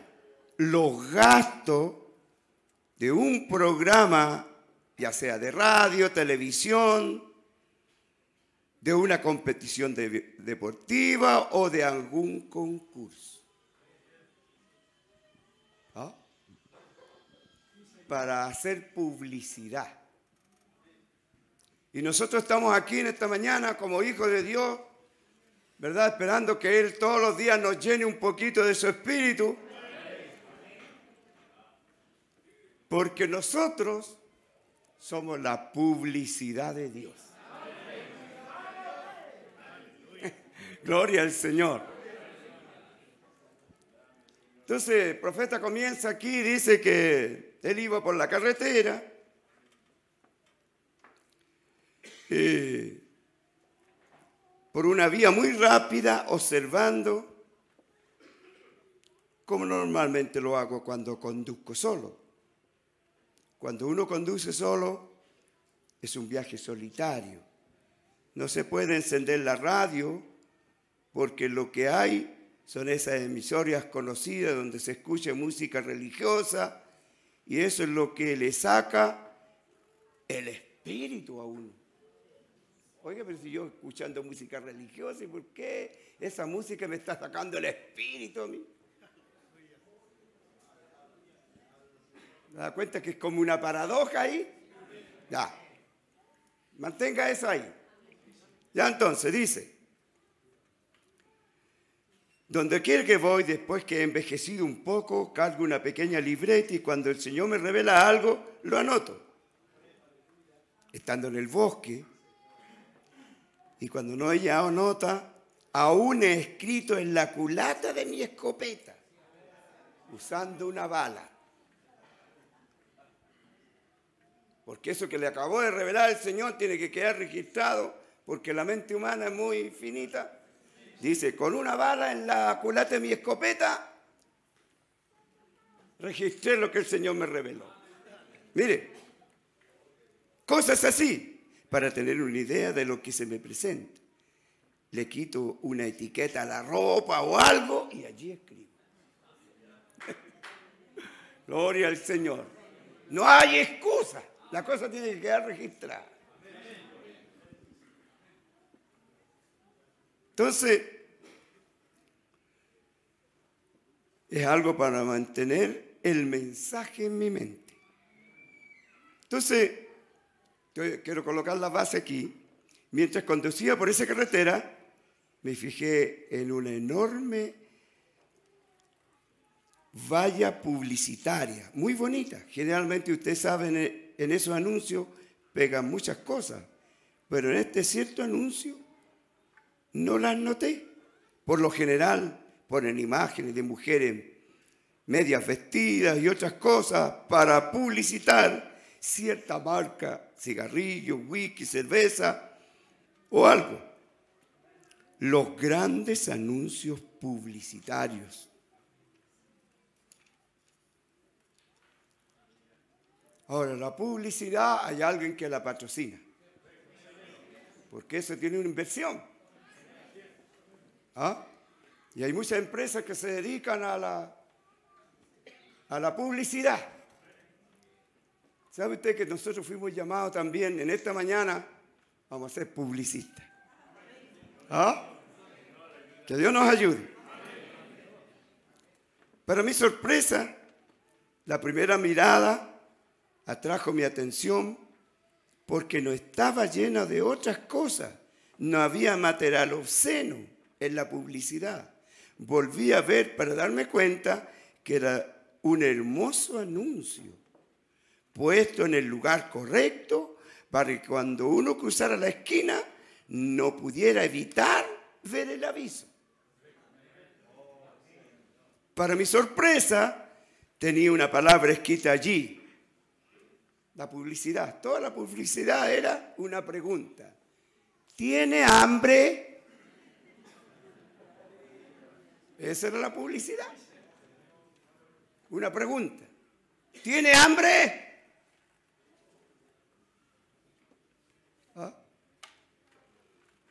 Entonces, solo eso. ¿Tiene hambre? Eso era todo. Entonces me fijé en unas letras pequeñas en la parte de abajo del anuncio que decía, tres millas adelante. ¿Ah? ¿Tiene hambre? Tres millas más adelante. Comencé a estudiar aquello. Miren, todo nos habla a veces. Y normalmente si hay un restaurante adelante, tratan de vender más que el otro con imágenes de enormes visteos, demás, y por lo general cuando uno entra no consigue nada de lo que tenían en el anuncio.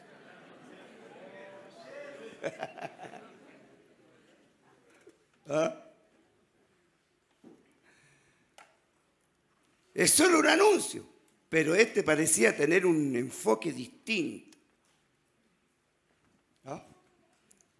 Entonces, nosotros sabemos que el día en que estamos viviendo, hoy, poner un anuncio da resultado.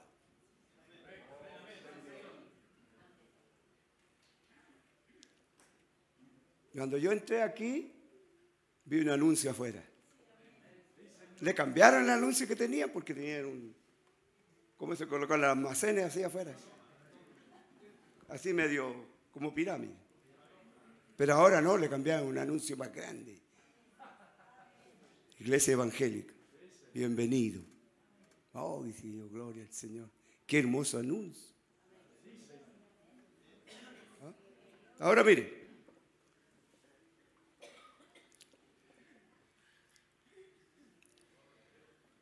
nos damos cuenta que los que progresan mucho en los negocios son los grandes hombres de la publicidad. La ponen en la televisión, la distribuyen en avisos por donde puedan para anunciar sus productos. Y ellos dicen en los anuncios, fúmese este cigarro, ni una sola toa en el viaje. Mire que son mentirosos. Fúmese este cigarrito ni una sola toa en el viaje. Estoy leyendo lo que dice el profeta. Ya. y el filtro de un hombre que piensa y la colilla de otro y cosas así. Permanece más tiempo despierto con su cerveza. ¿Ah?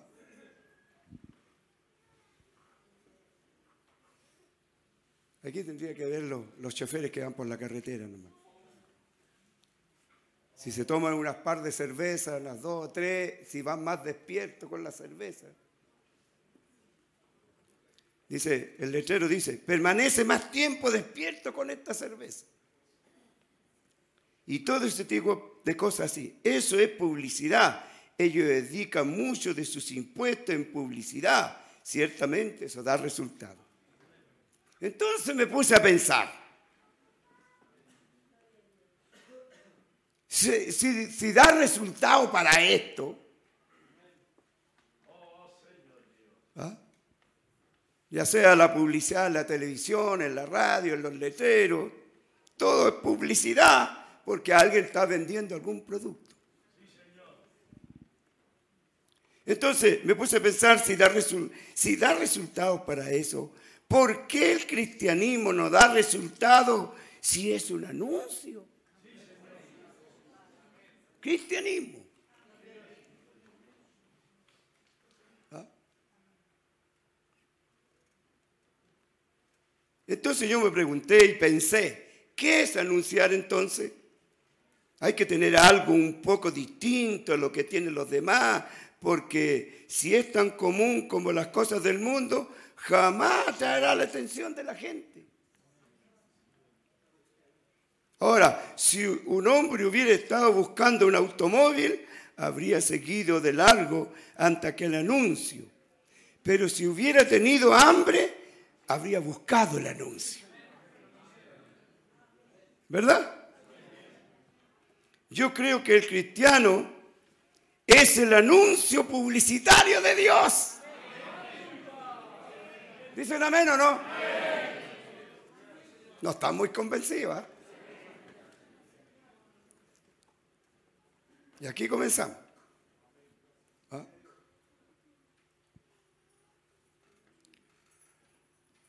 Mire usted.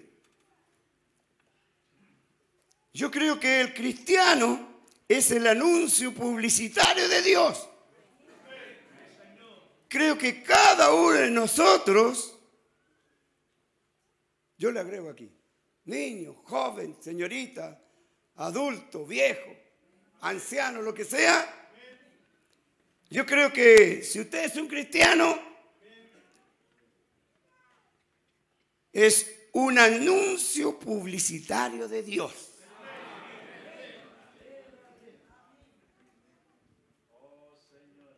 Ay, Señor. Y no tenemos que armar mucho alboroto como hacemos sino simplemente vivir una vida que haga a la gente sentir hambre de ser como usted. ¿Qué le parece, hermano? Porque si usted el anuncio de Dios, el anuncio publicitario de Dios, tiene que producir que la gente quiere ser igual que nosotros. ¿Qué dice hermana? Ya.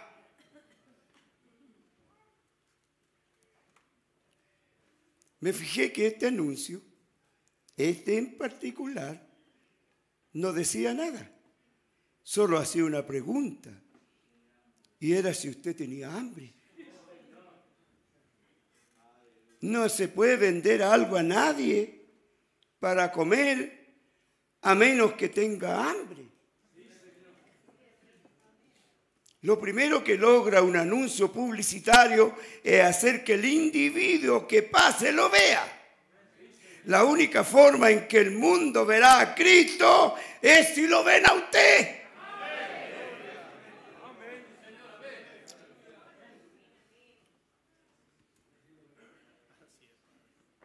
Bendito el Señor. ¿Ve usted? Que lo vean en usted. Ah. La única forma en que el mundo verá a Cristo en sí es si lo ven en usted y en mí. Así será la única manera que verán a Cristo. La conciencia de ellos es insensible a las puestas del sol, al canto de las aves, a las hojas, a la grama, a las flores, a la música, al mensaje y demás, que nosotros disfrutamos después que hemos hallado a Cristo.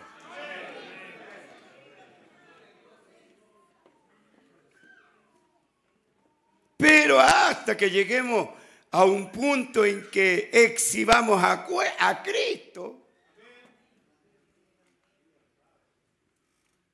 Cada uno de ustedes desde esta noche, decimos en esta mañana aquí, en adelante recuerde, es, es cada uno de ustedes en esta mañana, en adelante, recuerde, es un anuncio publicitario de Dios. ¿Quiere tomar esa responsabilidad no? Ahora allá atrás que no levantan la mano. Por ahí sí. ¿Ah?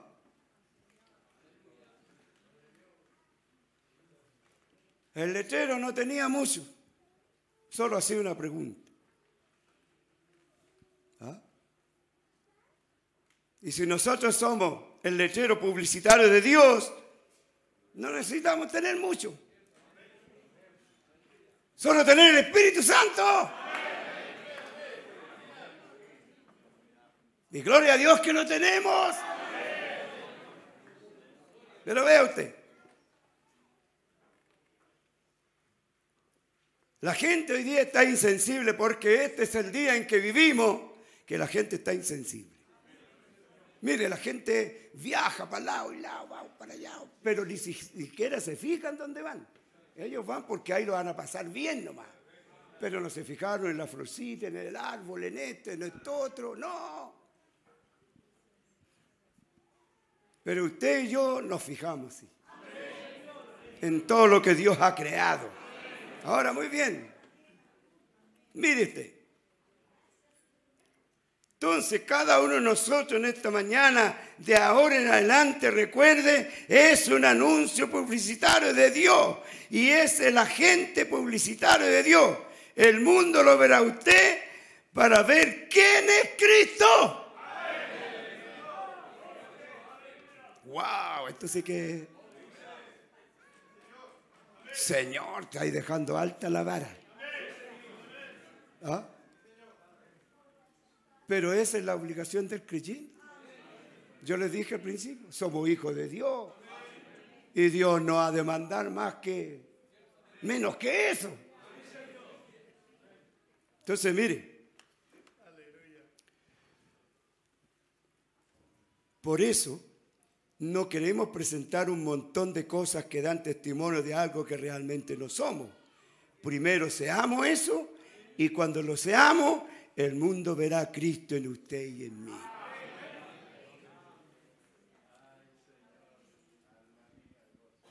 Lo primero, para cualquier anuncio, es que la persona debe verlo. Después debe desear lo que la publicidad dice. En la televisión, cuando a veces vemos las noticias y, la publicidad, la cerveza y de esto, y le presenten una cerveza saliendo del hielo, hermano, transpirando ahí, heladito.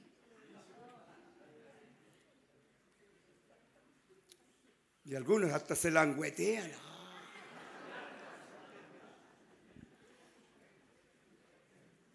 Porque la publicidad lo está diciendo, lo está presentando tan atractivo, tan deseable. Mire, se lo estoy leyendo de aquí. ¿eh? Ya. Así que la persona debe verlo, después debe desearlo. Si lo ve y no lo desea, entonces eso es distinto. Pero usted no habrá puesto un anuncio, pero usted no habrá puesto un anuncio en vano.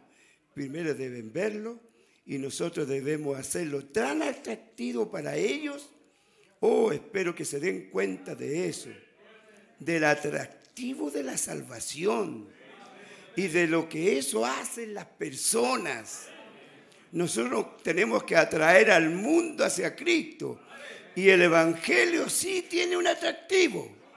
Lo tiene para los que tienen hambre de Dios. Si se le acabó el hambre para Dios, está sonado. ¿Ah? Puede que estemos cansados a esta altura de la mañana, pero hermano, el apetito tiene que estar intacto. Ahora, muy bien. Solo atrae a los que tienen hambre y sed, y estos son los, y estos son los que andamos buscando. Nadie puede venir a mí si el Padre no lo trajere. Ese que va a venir cuando vea la vida de un cristiano reflejada, proyectada, ¿Va a seguir el anuncio? ¿No ha sido así con nosotros, hermano? Por lo menos yo llegué al conocimiento de esta verdad del tiempo del fin por menos de una publicidad de radio que lo tenía pastor Peralta en esos años. Me conocí esa radio, fui algunas veces. ¿No? Y ese programa trajo muchos verdaderos creyentes. Entre esos, el que habla. Mi familia.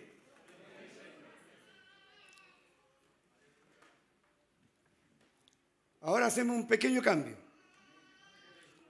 Pero hay muchos de los que el Padre ha traído que tienen hambre y sed de hallar a Dios, pero no saben dónde encontrarlo. Porque aquellos que deben ser los anuncios publicitarios están tan manchados con las cosas del mundo. No, yo no voy a traer enseñanza ni, ni corrección ni nada, solamente estamos pasando aquí para disfrutar de la palabra del Señor. Hay anuncios publicitarios que están tan manchados con las cosas del mundo que no se puede ver que tengan algo distinto a lo que tenían antes de haber venido a Él. Viven como el mundo, hablan igual que el mundo, cantan las mismas canciones que el mundo, se visten igual que el mundo, me refiero principalmente al femenino. Se comportan como el mundo, van a lugares mundanos y asisten a entretenimientos mundanos. Entonces, cuando recién instalan un, un letrero publicitario, hermano, impecable. Las letras tienen que... Todo tiene que hablar. Dice el profeta aquí, porque él dice, yo también soy un anuncio publicitario de Dios.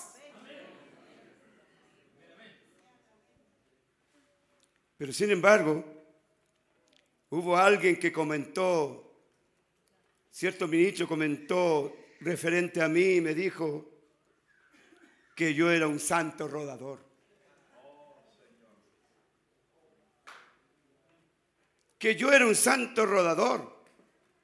Yo le dije, bueno, yo no creo que sea, que sea. Yo quiero ser un santo, sí dice pero yo soy santo. Si el Señor me dice que ruede, supongo que rodaría. Pero de ser santo, sí, pero rodador, ahora si Dios quiere que ruede, voy a rodar. Pero quiero ser santo de todas maneras y vivir una vida de santidad, que quiere decir limpieza delante de Dios. Y él dijo, bueno, usted se va al extranjero y anda por allí y se hace a sí mismo misionero, sin una iglesia que lo haya enviado, sino que usted mismo se hace misionero. Yo le dije, bueno, si yo soy un misionero fabricado, eso nunca traería la atención del mundo, porque ellos no andan buscando eso. ¿ah? Ellos andan buscando a Cristo nos damos cuenta que esos hombres y gente piensa de esas cosas. Hay dos tipos distintos. Dios tiene dos clases diferentes. Hay hombres a quienes Dios usa para quedarse en casa, consolar a los enfermos, sepultar a los muertos, besar a los niños, casar a los jóvenes y otras cosas así. Muchos de esos hombres no saben lo que es cargar una espada en el muslo. ¿Ah? Y salir frente a la batalla con una espada. No saben lo que es una batalla ni pelear contra el enemigo. Son hombres preparados, teólogos, hombres importantes. Predican un sermón bien pulido y demás. Pueden hablar con cierto lenguaje al punto que el diccionario western difícilmente sabría lo que están diciendo. Ya. Tienen grado de educación. Eso está bien cuando usted le habla a un grupo intelectual. Cuando se está en busca de una iglesia donde asistir. Pero uno cuando sale allá al frente de batalla, donde aquellos hombres tienen más que eso. ¿Ah? Tienen que ver el poder de Dios Todopoderoso manifestado o nunca usted les venderá nada. El letrero publicitario no sirve. Mire, esos hombres no saben lo que es sostener una espada en cada uno para pelear allá al frente del enemigo, donde se levantan demonios, brujos y todo lo demás, y lo retan a uno en todas partes donde hombres leen la Biblia, dicen, si Jesucristo es el mismo ayer y por los siglos, déjeme, déjeme ver al Espíritu Santo hacer lo que Él hizo allá. Uno no puede tomar un erudito y hacer eso. Se necesita el poder y la resurrección de Jesucristo para producirlo así. Y eso es lo que buscan los nativos hambrientos, tienen que ver algo porque tienen hambre.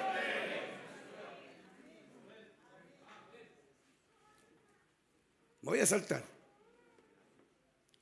Ahora nos damos cuenta que hasta la gente comienza, ahora nos damos cuenta que hasta que la gente comience a desear a Dios, hasta que la gente comience a tener sed, Jesús dijo, bienaventurados a los que tienen hambre y sed de justicia, porque ellos serán saciados.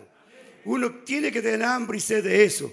Nosotros somos los anuncios de Dios y Cristo es nuestro patrocinador. ¿Cómo nos paga? para que seamos su anuncio publicitario. Porque este patrocinio depende de Cristo.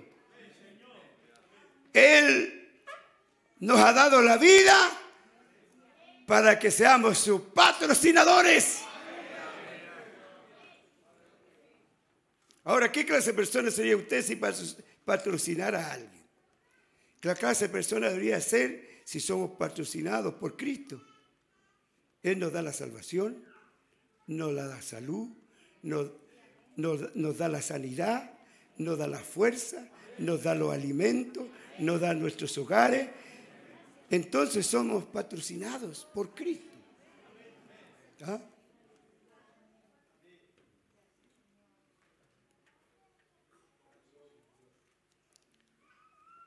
Somos patrocinadores por Jesucristo.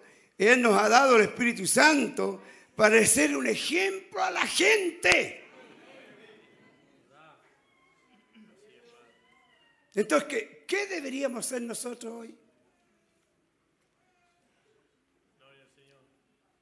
¿Dónde debería estar la iglesia hoy?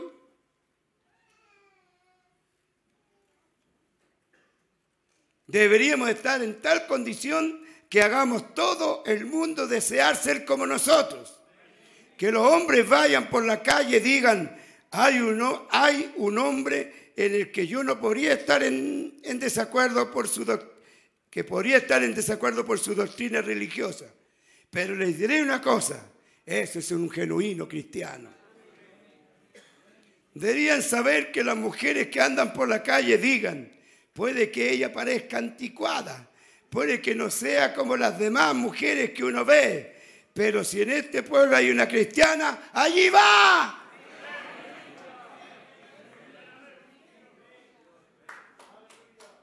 ¡Qué privilegio! Ser esos hijos de Dios. No hechos, sino somos hijos de Dios. ¿Qué clase de gente deberíamos ser si somos sus anuncios y estamos patrocinados por Él? Entonces de Cristo es, donde recibimos nuestra vida, nuestra fuerza y todo lo que tenemos proviene de Cristo. Él es nuestro patrocinador. Oh, estoy muy agradecido por eso. Así que deberíamos ser como Él. Y tener cuidado de lo que hacemos. Víctor Peña, ten cuidado con lo que haces. Ten cuidado con lo que decimos y hacemos en nuestra vida diaria, porque somos patrocinados por Cristo. ¿Cómo deberíamos andar si somos patrocinados por Cristo? ¿Qué deberíamos decir si somos patrocinados por Cristo? Si alguien habla mal de nosotros, ¿qué deberíamos decir nosotros si somos patrocinados por Cristo? Pues deberíamos ser como Cristo. Ahora otra cosa que deberíamos hacer. No la única cosa, sino otra cosa nosotros los ministros debemos hacer, debemos predicar un evangelio, atractivo para los que tienen hambre. Si predicamos un evangelio social y decimos, bueno, ustedes deben venir y ser parte de nuestra denominación. El año, el año pasado conseguimos cuatro mil más en nuestra organización. Eso no es. Si asiste, si asiste a mi iglesia y se convierte en miembro de mi iglesia, nosotros no, encargaremos de que se le cuide cuando usted envejezca.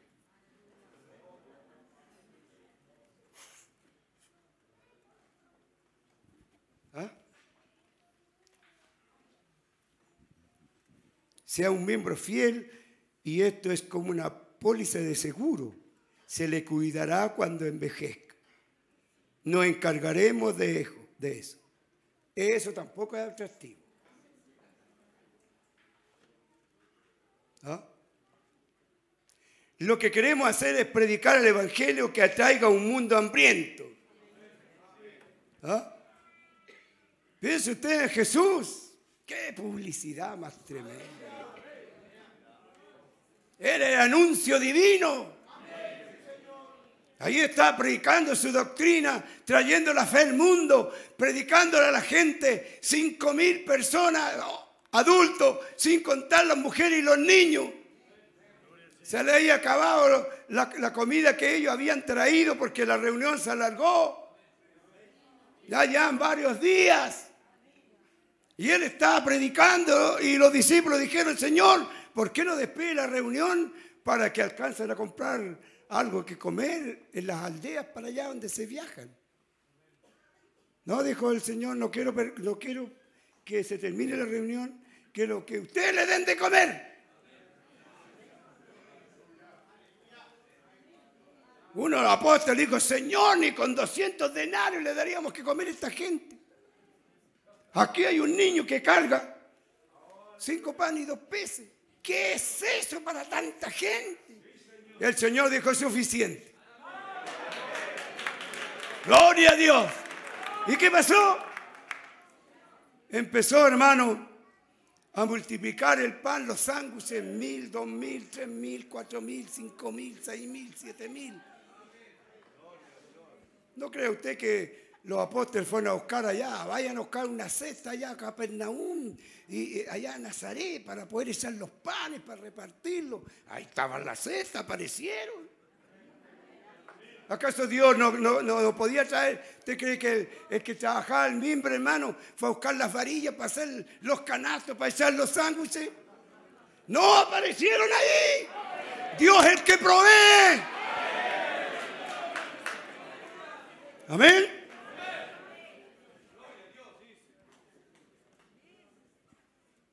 Y sobraron, hermano. Como doce cestas de sándwiches de, de pan con pez. Y la gente miró y dijo, oh, este hombre debía ser nuestro rey. Ni siquiera iríamos a trabajar, pues si Él nos alimenta. Así es nuestro Dios, hermano. Y nosotros estamos aquí agradecidos porque Él ha proveído cada cosa. Aún Abraham dijo, Él es Jehová proveedor.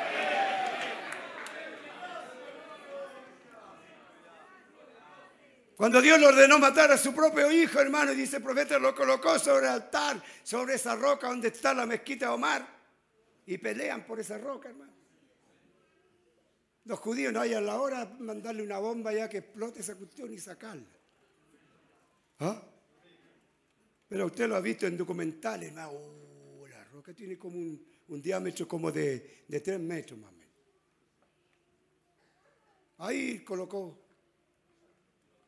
a Isaac, dice el profeta, y echó para atrás su hermoso cabello para cortarle la garganta a su propio hijo.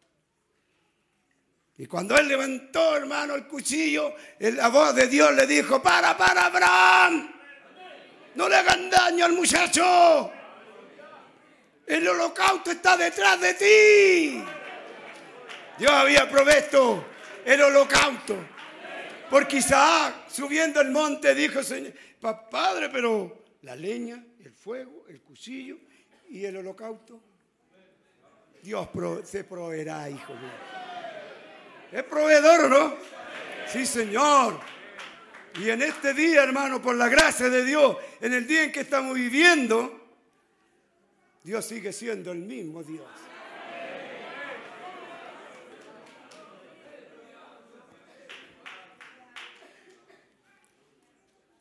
Qué publicidad más tremenda el Señor hizo ahí. Toda la gente lo admiró. Después, hermano, era tan, tan famoso que, la gente ya no quería ir a trabajar. Lo andaban buscando. ¿A dónde está Jesús? Pero si Él sacia mi hambre. Claro, el Señor después lo reprendió y le dijo, usted no andan porque quieren el Espíritu Santo, sino que andan por los panes y los peces nomás. Y podríamos ver aquí las grandes publicidades de Dios. Hermano, mire usted en la escritura, dice el profeta aquí, miremos a Esteban, ese diácono, hermano. lleno del Espíritu Santo. Lo llevaron a la corte del Sanedrín y lo acusaron. ¿No? Dice el profeta, tal vez habían tres o cinco mil judíos con un dedo amenazante. Y la Biblia dice que cuando él se presentó ante el Sanedrín, su rostro, eh, hermano, era como del aspecto de un ángel. ¿Lo han leído? Eso no quiere decir que una luz destellada de su rostro. Un ángel sería un mensajero que sabía que estaba hablando. Esteban salió allí sin temor a la muerte y él no le tenía nada, no le temía nada porque sabía que estaba hablando, ¿verdad? La palabra de Dios. Él dijo como Pablo dijo, yo sé a quién he creído y estoy seguro que es poderoso para guardar su depósito. Pero Esteban salió allí en aquella oportunidad en el Cederín como una oveja entre una jauría de lobos sediento de su sangre. Lo acusaron, dirigieron su dedo acusador hacia él. ¿Qué había hecho él? Él les dijo, varones, hermanos, el Dios de la gloria se le apareció a nuestro padre Abraham, eh, estando en Mesopotamia, antes de ser llamado. Y ahí usted conoce toda la historia. Él le dijo, duro le serví incircunciso de corazón y oído, vosotros resistís siempre al Espíritu Santo con vuestros padres, así también vosotros. Él fue el aviso publicitario de Dios en esa ocasión. Como usted y yo somos el aviso publicitario de Dios hoy día en el que estamos viviendo. Hoy día es 6 de octubre. Hoy, 6 de octubre del 2019, somos el aviso publicitario de Dios. Y si todavía ese aviso no, no, es, no tiene nada escrito en él, es porque algo falta. Ahora mire usted.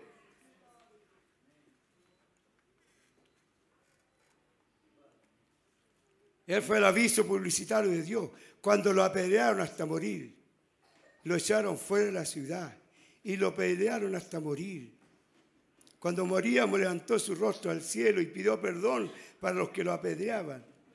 Lo, lo mismo hizo Jesús en la cruz. Oh, hermano, es así que una publicidad. Jesús crucificado. Todos han querido exponer y presentar al Cristo crucificado, hermano. Pero no hay artista que haga ese cuadro pero lo intentan. Pero esa sí que es una publicidad. Y está en todos lados. Hasta usted lo anda trayendo por aquí. ¿Ah? Qué tremenda publicidad de Dios. Estamos agradecidos del Señor.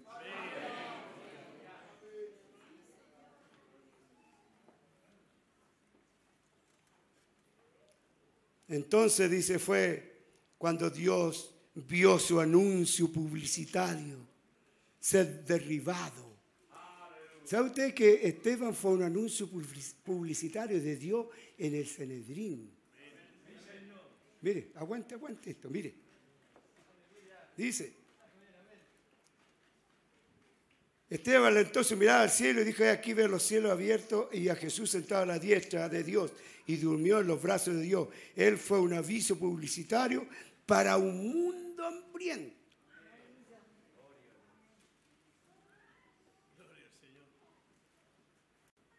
Pero ¿cuántos miraron ese aviso publicitario? Y leyeron lo que decía.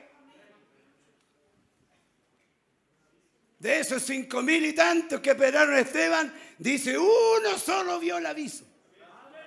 ¿Quién fue? Pablo. Él era un descarriado, era un religioso y todo lo demás. Pero hermano, él vio el aviso publicitario. Y en toda su vida Pablo no pudo sacarse ese letrero. Ese anuncio publicitario. Nosotros tampoco, hermano. De que hemos venido al Calvario, nunca nos hemos podido sacar. Y todavía estamos mirando allá. Que está totalmente incrédulo.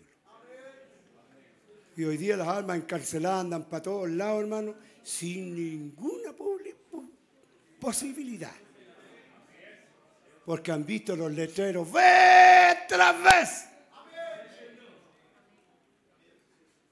No le ha dado hambre. No tiene de dónde tener hambre de Dios. De religiosidad, sí. El mundo entero está hambriento, hermano. Hace un tiempo atrás dieron ese programa Buscando a Dios, hermano. La gente todavía busca a Dios. Pero cuando usted oye esa frase, pobre gente, dice usted, andan buscando a Dios. Yo lo encontré hace rato.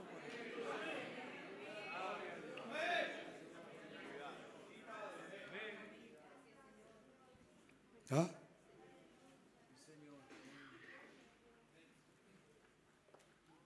Por lo menos en cuanto a mí, hace 50 años que lo encontré. Aproximado.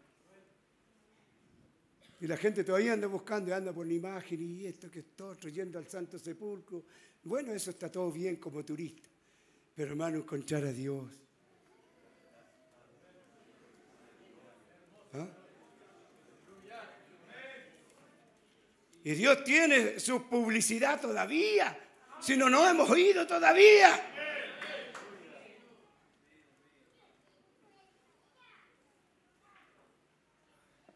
Mire usted.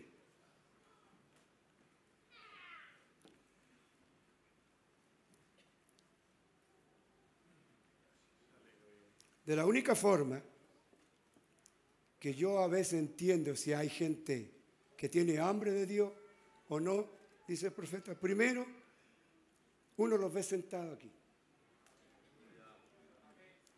Si tiene hambre de Dios, Él está apoderándose de cada palabra. Y está en expectativa.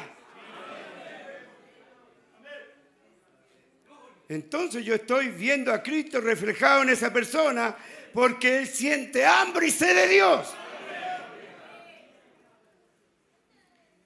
Y al yo predicar el Evangelio, Él ve a Cristo reflejado en mí. Yo veo a Cristo reflejado en Él. Eso quiere decir entonces que Cristo está en nuestro medio.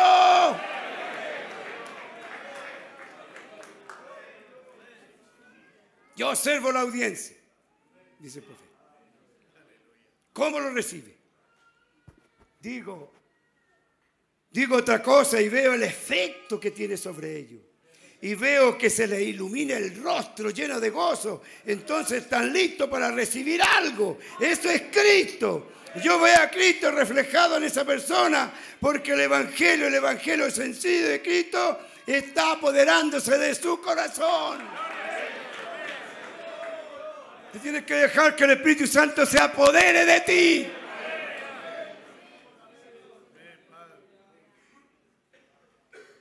Yo muestro el aviso publicitario, qué clase de anuncio, no una teología, no un credo hecho por el hombre, sino un Cristo que vive para cambiarnos de lo que antes éramos, porque Él es el mismo ayer, hoy, por siempre.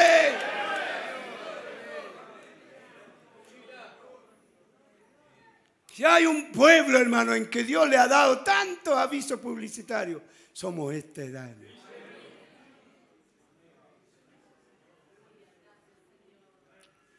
Este es un aviso publicitario de Dios.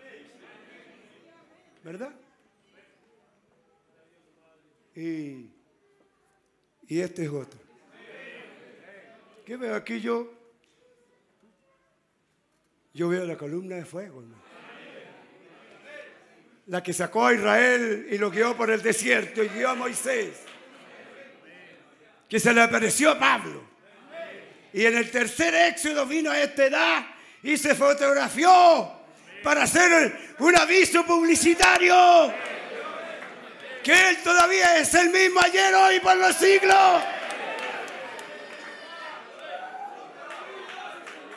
Y después de esto, después de todas estas grandes cosas que mostró el mundo, el aviso publicitario es usted y yo.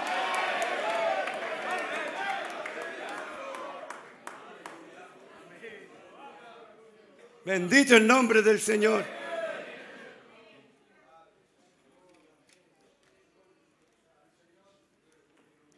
Oh, bendito Dios, hermano.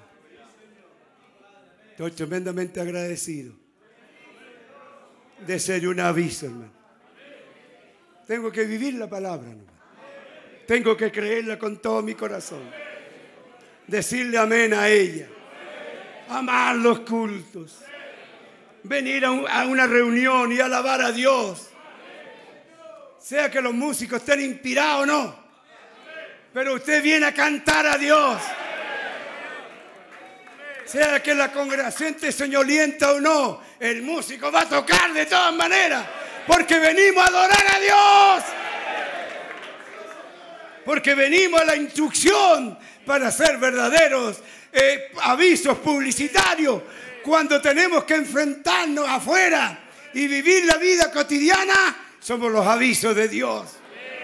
Que Él viene por una novia, que Él viene por un pueblo preparado, que sobre Él fue pronunciado su nombre. Qué maravilloso, hermano. Sobre mí fue pronunciado el nombre, sí. Cuando el bautista te bautizó y te dijo, te bautizo en el nombre del Señor Jesucristo para el perdón de vuestros pecados y para que reciba el Espíritu Santo. Y usted dijo, amén. Listo. Ya ahí viene un- una etapa de justificación, santificación, bautismo del Espíritu Santo y un aviso publicitario. Un creyente caminando en la palabra de Dios. Cada paso, teniendo cuidado de todas estas cosas. Aún el Señor dijo que estos avisos de este día serían prudentes co- como una serpiente. Oiga la comparación. Una serpiente cuando... Pero estúdiela usted, en sus documentales a veces que hay por ahí. Hermano, cómo actúa una serpiente. No va así, ah, haciendo ruido y todos los demás. No. Espera meses. Días la presa. Y va calculándolo todo. ¿Ah? Esa es la comparación. Pero no es que seamos serpientes. No, no, no. Y a la vez dijo él, ¿cómo? ¿qué otra comparación? Sencillos como paloma. ¿Qué significa eso? Somos lo que somos nomás. No nos creemos nada más. Ve usted una palomita, una tortolita. eh, eh, eh, como es nomás. Ella no anda diciendo, mira, aquí voy yo. ¿ah?". No, no, no, no, no. Sencillo. Amando a Dios. Conversando con el Padre. Cuando usted va a hacer sus quehaceres, sus trámites, etcétera, al supermercado, en todos lados. Hay que tener cuidado. Hay muchos ojos mirando. El trabajador es un aviso publicitario en su empresa. Hermanita, usted que trabaja, que va a la universidad, estudia, es un aviso publicitario. Todos esos alumnos verán algo diferente en usted. Pero ¿cómo? ¿Viste tan anticuada? Mire ese cabello y parece cole caballo. No, déjelo ahí nomás. ¿Ah? ¿Tu papá te obliga? No, es que yo soy evangélico. Ah, el pastor te obliga. No. Mi Dios. Él me dice que ande así. ¿Ah? ¿Se fija usted?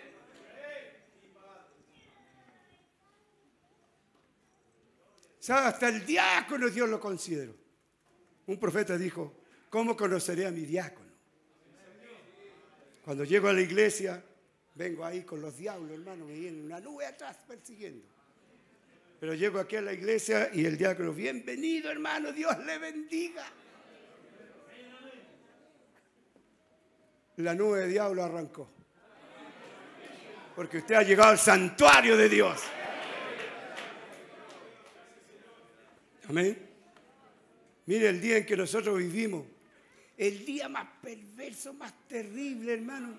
La moral, todo. Oh, hermano, es toda una publición en cuanto a la mentalidad humana. Y Dios nos pide que seamos su aviso publicitario. ¿No será injusto, Señor? Porque podía te lo ha pedido a otra edad en que la gente era más sana que ahora. Pero justo ahora, tú quieres que seamos esos avisos. Donde la gente leerá. Entonces, dice el profeta, la gente hoy día no tiene tiempo, no a leer la Biblia, no a leer un folleto, hermano. Si usted reparte un folleto como, como estos que nosotros tenemos, ¿verdad? Un folleto como, como esto. Muchas páginas, por. ¿Quién va a tener tiempo de leer eso? Entonces Dios colocó estos avisos publicitarios.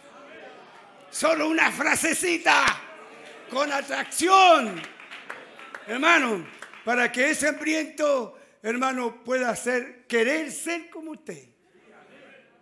Si le preguntan, usted da la dirección. ¿Ah? Así que, hermano, en esta hora, y tenemos muchos ejemplos más. ¿Ah? Para terminar, aquí mismo quiero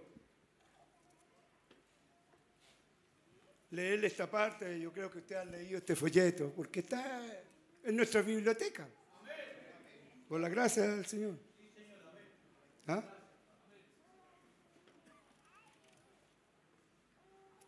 Entonces, aquí el profeta nos, nos habla de... Porque el aviso vende. ¿Sí o no? ¿Para qué es colocado el aviso? Para vender. Si usted vende sopaipilla, colocado, se vende sopaipilla. Ah, allí venden sopaipilla. ¿Por qué? ¿Vieron el letrero? ¿Ah? Dice, para terminar, quiero decir esto. Nosotros no somos sus vendedores. Nosotros somos sus anuncios publicitarios. No crean que nosotros somos sus vendedores. Él no necesita venta, solo anuncios. solo anuncios. Yo trabajaba para, para la compañía de servicios públicos y un día trajeron unas lámparas de mogul, no sé qué será eso e hicieron una competencia entre los trabajadores. Y era una cuestión pública, un, un, servicio público. Él repartía de esos residuos del agua, de la luz. ¿Y cuál era la competencia? El que vendiera más lámparas recibía un premio y otras cosas. Cierto porcentaje que recibían por las ventas. Bueno, Toda persona, cada empleado, tenía que ser un vendedor de esas lámparas. Yo me puse a pensar en algo así. Si a mí me garantizan el producto, la compañía me garantiza la lámpara, si esa lámpara era buena, se vendería sola. Y si no es buena, entonces yo le estoy vendiendo al público algo que no está bien. Yo nunca creí en eso. Yo no creo en esas cosas como las ventas con mucha presión. Por eso es que nosotros somos anuncios nomás. Usted no, va a hacer presión allá. Por eso es que no creo en religión. Si yo tengo un buen producto, este se venderá solo. Amén. fui al, al superintendente y le dije, estas lámparas están absolutamente garantizadas. Él dijo, completamente garantizadas. ¿No las devolverán? No, señor, están garantizadas. La fábrica y todo está garantizado. Yo me fijé en que daba una luz suave y hermosa estas lámparas. Cualquier dama apreciaría tener esa lámpara en su habitación. ¿Saben qué hice? Tomé como 200 y salí por allí donde el que, el que conocía y me al que conocía y llegaba allí con mi camioneta llena de lámparas y me decían, Billy, si ya pagué mi recibo, porque creía que él iba a cobrar el recibo. Yo entregaba recibo, yo le decía, no, usted sí pagó su cuenta, quiero hacerle otra, aquí tengo una lámpara.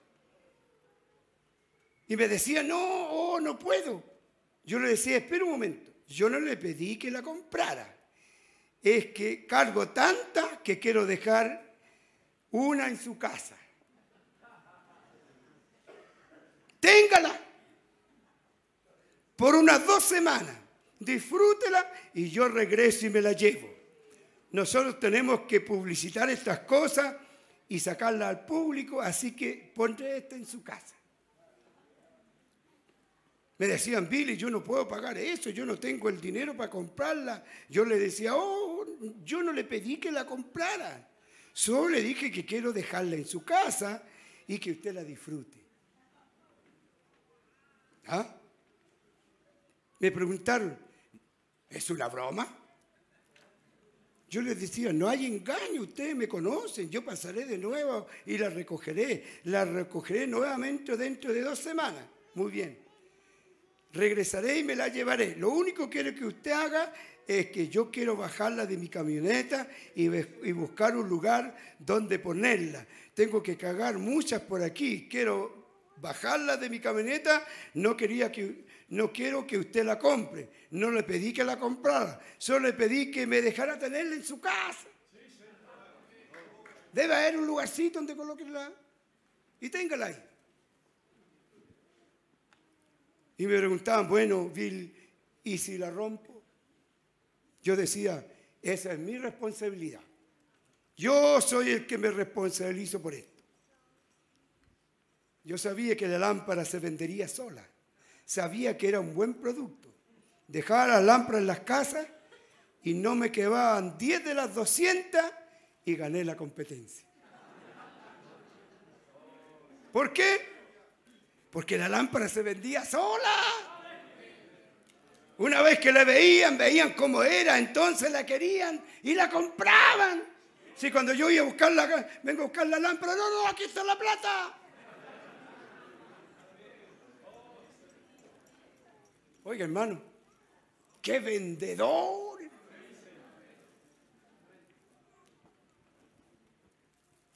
Así que aquí es igual.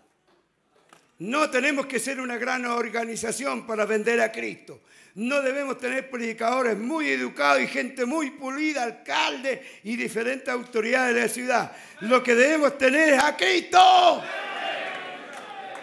Y Cristo se vende solo. Porque Él es bueno y para siempre son su misericordia. Amén. Cuando el Espíritu Santo le ofreció este, este producto, usted enseguida lo compró. Valía la pena. Todavía vale la pena y seguirá valiendo la pena. Porque no hay nadie como Cristo. Entonces hoy día yo puedo decir, nada me apartará del amor de Cristo. Ni prueba, ni problema, ni muerte. Yo me mantendré en Cristo. Él es mi vida. Él es la vida eterna, la perfección, la resurrección, la transformación. Estando Él en mi vida uno de estos días, llegaré a ser joven otra vez. Aleluya. Aleluya, bendito el nombre del Señor. A Él toda la honra, toda la gloria. Él es sin igual. No hay algo que se compare a Él. Él es Dios, Él es el creador, el dador de vida. Es mi amo. Bendito el nombre del Señor. Eso de mi corazón para ustedes. Dios les bendiga. Demos un fuerte aplauso.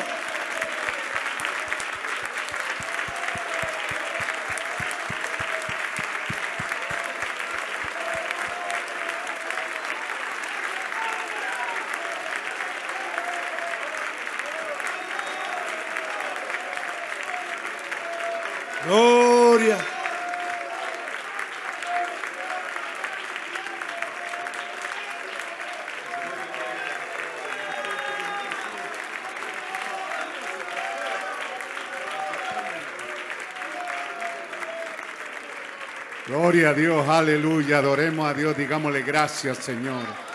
Reguemos esta bendita palabra con acciones de gracia. No pare, hermano, siga con su aleluya, su amén, su gracias Señor. Sea más que agradecido.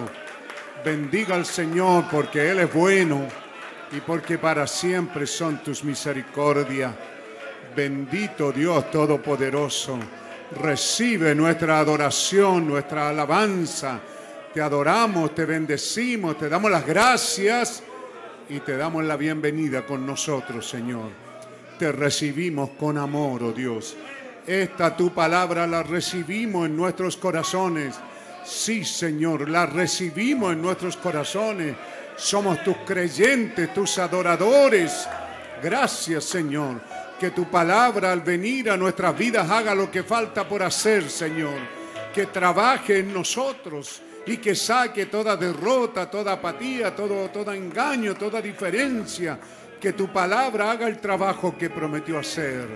Sí, Señor, nos reportamos a ti agradecido, adorándote, alabando, bendiciendo tu nombre.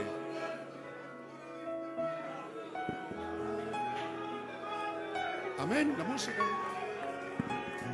Y que se halló una carta escrita por tu mano, donde todos puedan ver y leer y sentir y saber que tú vives en mí. Haz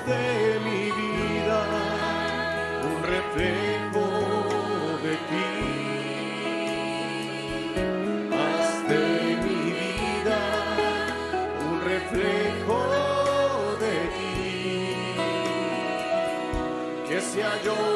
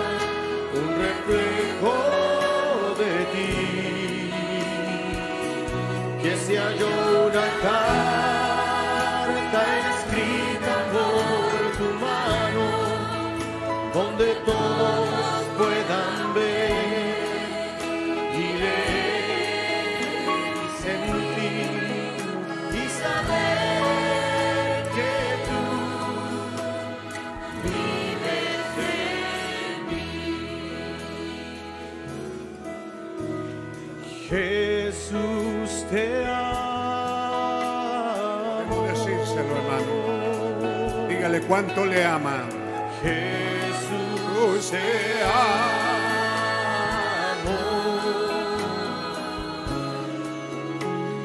Rey de la tierra,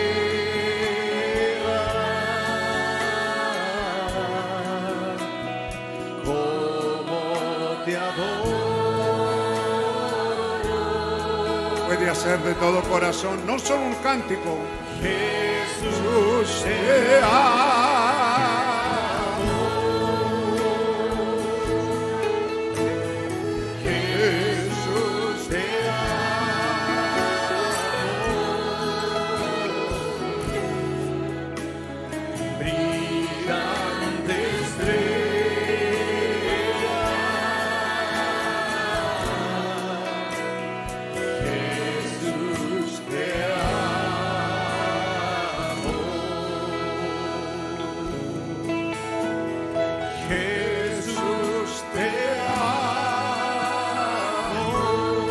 Se siente bien diciéndole te amo, Jesús.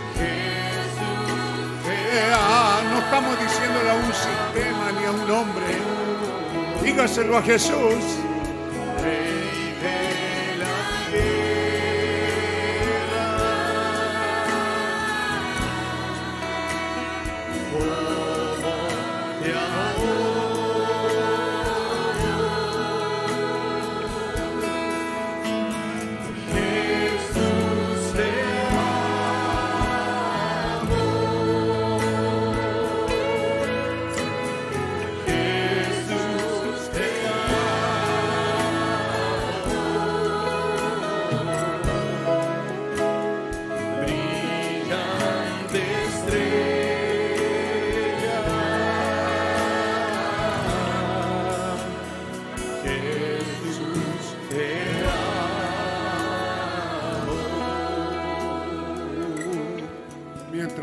Música suena suave, reciba esta palabra en su corazón, hermano. Dele la bienvenida de una manera real, que no sea una reunión más. Si está enfermo, si hay algún mal atormentándole, solo recuerde, Él es sanador. No es un producto falso, no es una mentira, no viene con engaño. Él realmente es nuestro sanador. Él cargó en Él nuestros dolores, nuestras aflicciones. Solo tenemos que acercarnos a Él. Él dijo, probadme. Pruebe lo que Él es bueno, que Él es un buen producto y que en esta mañana está aquí a través de su palabra. Usted puede tomarlo en fe en esta hora y decirle, Señor, cura esta herida, sáname de esta enfermedad y conoceré, Señor, que tú estás aquí. Conoceré que tú eres Dios. Es un reto. No es pedir algo y irse, es un compromiso que usted quiere. ¿Tiene alguna petición por alguien en su corazón? Quizás la ha traído de alguien. Quizás alguien le pidió. Pero ahora dígale, Dios contesta la oración. Él es un buen producto. Él sana la enfermedad. Él lo prometió. Él es un buen producto. Él es Salvador. No es como un fruto añadido al árbol. La esencia de Él es el Salvador. Ofrecerle una vida eterna. Quizás no ha tomado en serio una decisión, pero puede hacerlo en esta hora. Puede recibir ahí a Jesucristo como su Salvador personal. Puede hacer lo que Él sea real. Solo recíbalo en su corazón. Quizás Dios lo ha estado llamando, ha estado llamándola. Y usted ha estado rehuyendo ese llamado. Y Él lo está invitando. Si no es bautizado, Él dice arrepentío y bautícese cada uno de vosotros en el nombre del Señor Jesucristo. Dios está aquí, su gracia abarca. No solo somos predicadores de sanidad divina, no somos solo predicadores, de, no somos solo salvacionistas, lo cual es una cosa primordial, pero también predicamos que hay un bautismo del Espíritu Santo que puede venir a su vida si usted lo recibe, si usted solamente le cree. Es un reto del Señor. Vea cuánta propaganda. Hay tanta propaganda hoy día y hay tanto comercio. ¿Quién compraría una lámpara hoy día? Vea usted que era importante en aquel día eso. Pero el día que vivimos, un día saturado, un día lleno de comercio, lleno de cosas, Él lo dijo. Miles de voces que están tratando de opacar la voz de Dios, pero la voz de Dios todavía es voz de Dios. Dios todavía sana y sana de verdad, hermana y hermano. Si trae una petición, si hay algo en su corazón, solo recíbalo. Él es sanador. Qué tremendo el reto que hace el profeta. Él dijo, no me compre, no le estoy vendiendo. Solo guárdeme la lámpara dos semanas. La vendré a retirar en dos semanas. Ve, dice, pero a las dos semanas todo el mundo le dijo, aquí está el dinero les gustó el producto, sintieron que era un buen producto. Así también el Señor es un buen producto en esta hora. Pero en un mundo lleno de voces, lleno de avisos, ¿quién presta atención a ese aviso que está allí? Y que dice, ¿tiene hambre? ¿Estás enfermo? ¿Estás perdido? Y yo tengo mi mano extendida para que la alcances en esta hora. Es una invitación del Señor. También tome esa actitud correcta en su corazón y en su mente, dudando, razonando. No obtendrá nada bueno, hermano. Pero si tan solo abre su corazón y le cree, también hay un Espíritu Santo prometido para nosotros. Si tan, solo abrimos nuestro corazón, Él es un buen producto, es un producto de verdad. No necesita más que necesidad en usted. Se vende por sí solo, dice.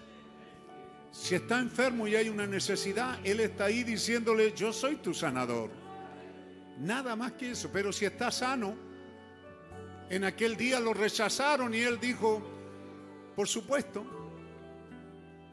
¿por qué vas allá a las rameras, a los pecadores? Y él les dijo, porque ellos tienen necesidad, pero los religiosos no tienen necesidad. ¿Cuánto espíritu religioso habrá en esta hora y no tienen necesidad? Pero no es algo religioso, es algo real. Que Dios bendiga su corazón. Que Dios le guarde en esta hora. Recíbalo. Recíbalo en su corazón. Tiene que haber una aceptación.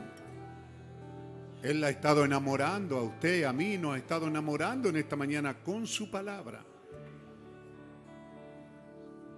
Quizás Él se está preguntando, ¿enamoré a alguien en esta mañana? ¿Lo habré conseguido en esta mañana? ¿Habrá alguien en esta mañana que me va a seguir? Es la pregunta que Él tiene.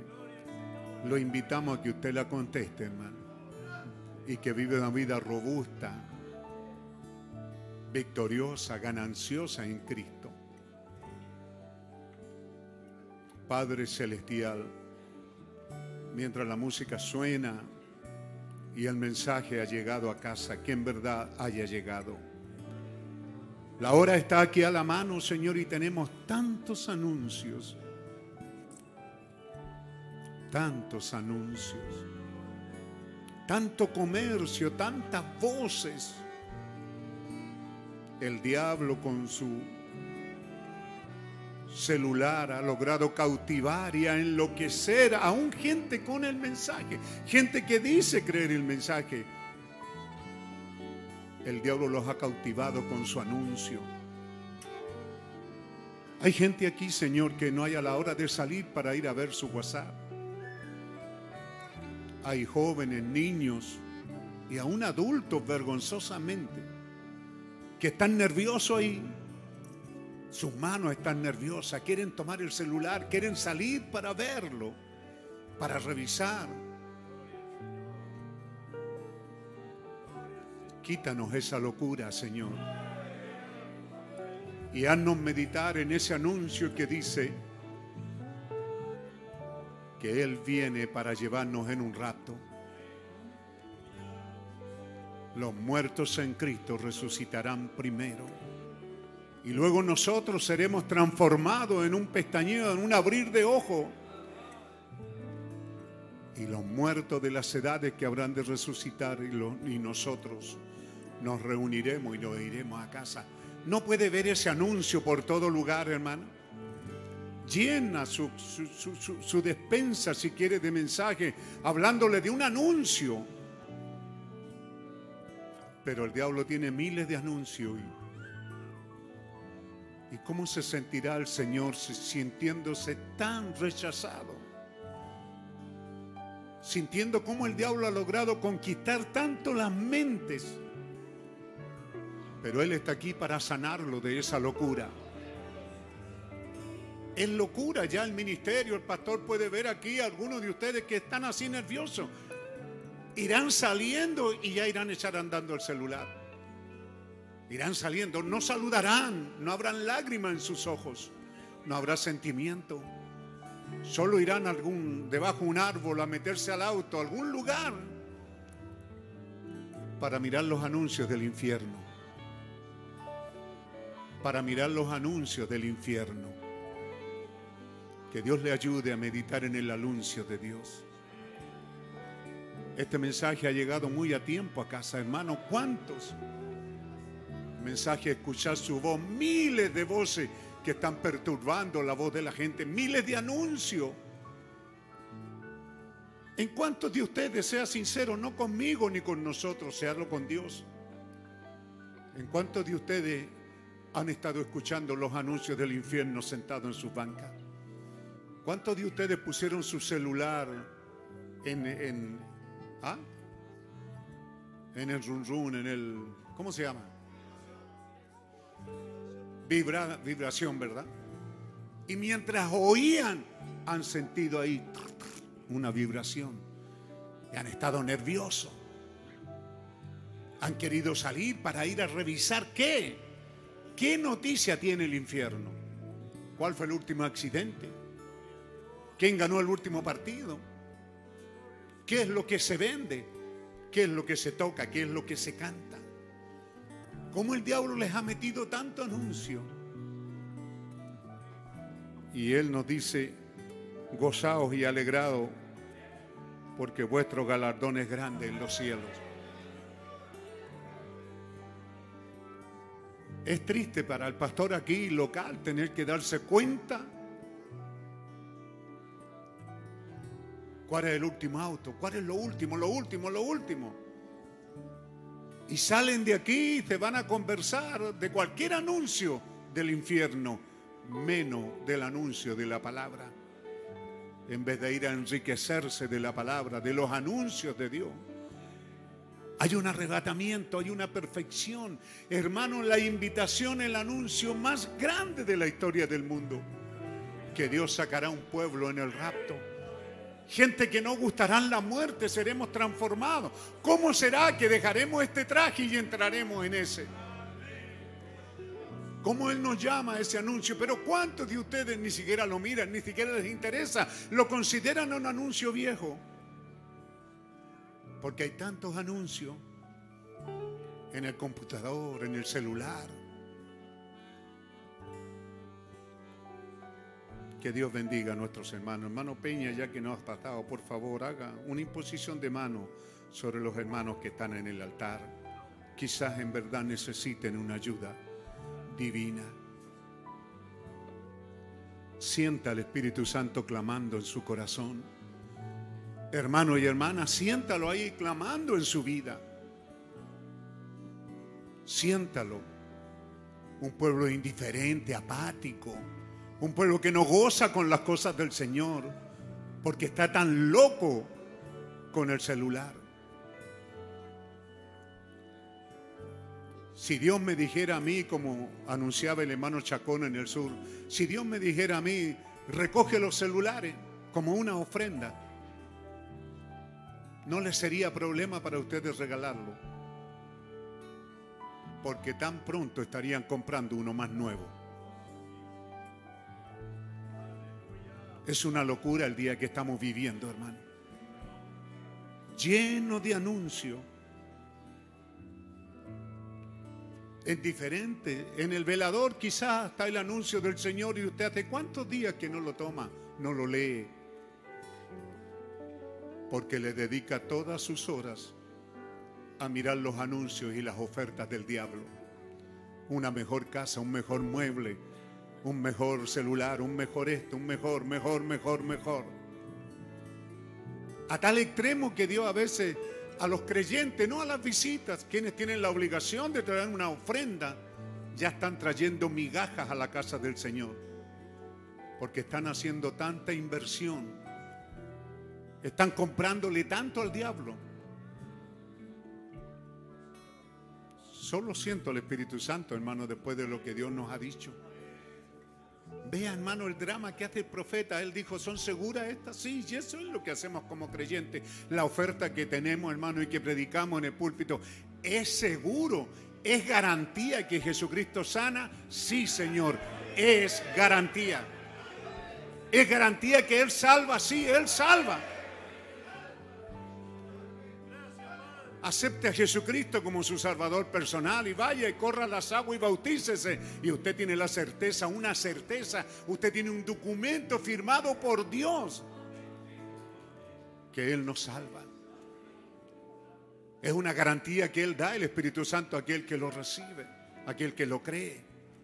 Es una garantía, hermano. Dígame qué cosa no le compra al diablo y no tiene ninguna garantía. Todo lo que usted le compra al diablo es desechable hoy día. Es un montón de basura. Dios lo ayude a librarse de las locuras de este día, hermano. Dios le lave sus ojos. Dígale, Señor, lava mis ojos con colirio para mirar el aviso tuyo, Señor. Despertar por la mañana y poder ver el aviso de que hay una resurrección. Los sellos nos han estado diciendo, hermano que el Cordero salió para reclamar el libro. Pero Él no ha reclamado todavía su herencia hasta que no entre el último. Todavía estamos aquí, pero hay una parte que sí han reclamado. Los sellos fueron abiertos y nos han sido revelados. Solo falta una cosa pequeñita que sucederá en cualquier momento. Que Él diga, el último ha entrado y diga, sube acá. Y todo se habrá terminado. Este mundo seguirá igual, pero habrá una novia que se habrá vestido de inmortalidad. Qué hora tan bendita estamos viviendo. Como el profeta en esa sencillez, él, dejó, lo, dejó allí. No se lo estoy vendiendo, solo guárdeme los dos semanas. Pero esa gente en esas dos semanas se dio cuenta que esa lámpara le era necesario. Amén. ¿Verdad que sí? Se dio cuenta que esa lámpara era necesaria. Y el mensaje es, así alumbre vuestras vidas. Así alumbre vuestras vidas. El mensaje nos es dado gratuitamente. Pruébelo como es. Pruébelo. No sea un religioso y se vaya diciendo, dije amén. No, pruébelo. Durante la semana clame a Dios y reciba lo que Dios le ha dado. Gracias te damos, Señor. Gracias, Padre. Sana a tu pueblo de esta locura de este día, Señor. Matrimonio que ya no hay piel en ellos, no hay atracción, cada uno mirando los anuncios del infierno. Padres alejados de sus hijos, hijos alejándose de su padre, mirando los anuncios, lleno de anuncios la ruta que hace que accidentes sucedan.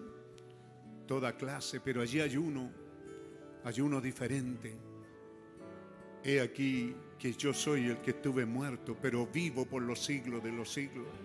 Hay anuncios diferentes. Jesús está aquí, te llama. Hay anuncios diferentes. ¿Tienes hambre? Aquí hay alimento espiritual guardado por Dios, alimento angelical, alimento dado y traído por ángeles. Oh Padre Santo, bendice a tu pueblo, Señor. Bendice al hermano Víctor, el pastor que predicó, Señor, tu palabra. Gracias te damos por este servicio. Pedimos tu bendición, oh Dios, y que tú nos guardes en el camino y que esta tu palabra siga trabajando en nosotros, Señor. Que al mirar los avisos del diablo, Señor, sintamos vergüenza, nos ruboricemos, algo pase con nosotros, Señor. Que haya algo que nos condene y que podamos venir y decir, Señor, quita mi derrota y mis vergüenzas. Qué terrible en esta hora cuando estamos llamados a ser una iglesia victoriosa, nos encontramos con una iglesia derrotada y llena de vergüenza. Ayúdanos, Señor, a mirar al aviso. Allí hay un aviso, Señor. Gracias te damos. Gracias, Padre. Te recibimos y recibimos tu bendición en el nombre del Señor Jesucristo. Amén. Lléname siempre, Señor. Consúmeme con el fuego de tu espíritu. Consúmeme. Hazme como tú. Ven y quebrántame y bendice hoy las piezas de mi ser.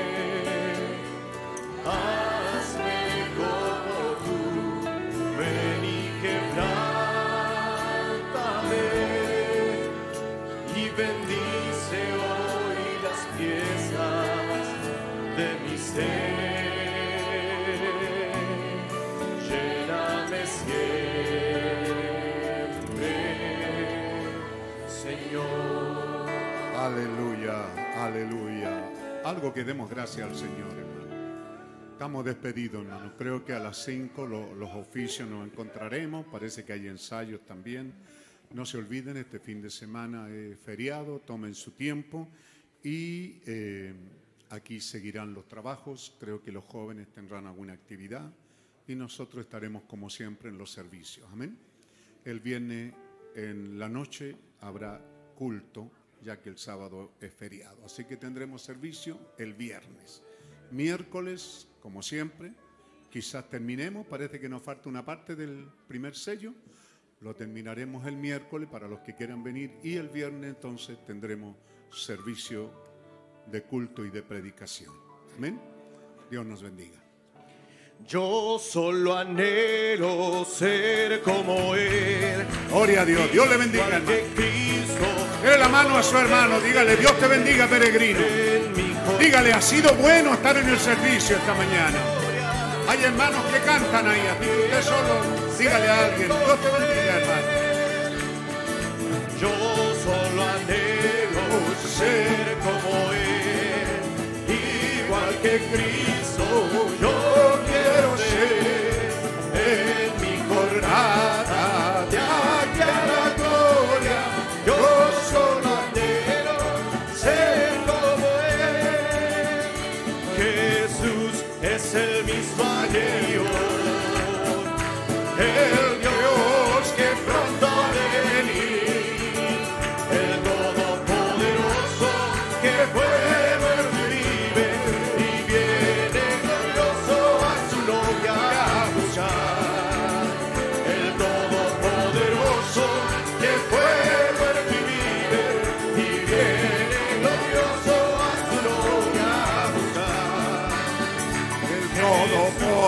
que fue Mervide y viene glorioso a su novia a buscar. Jesús es el mismo.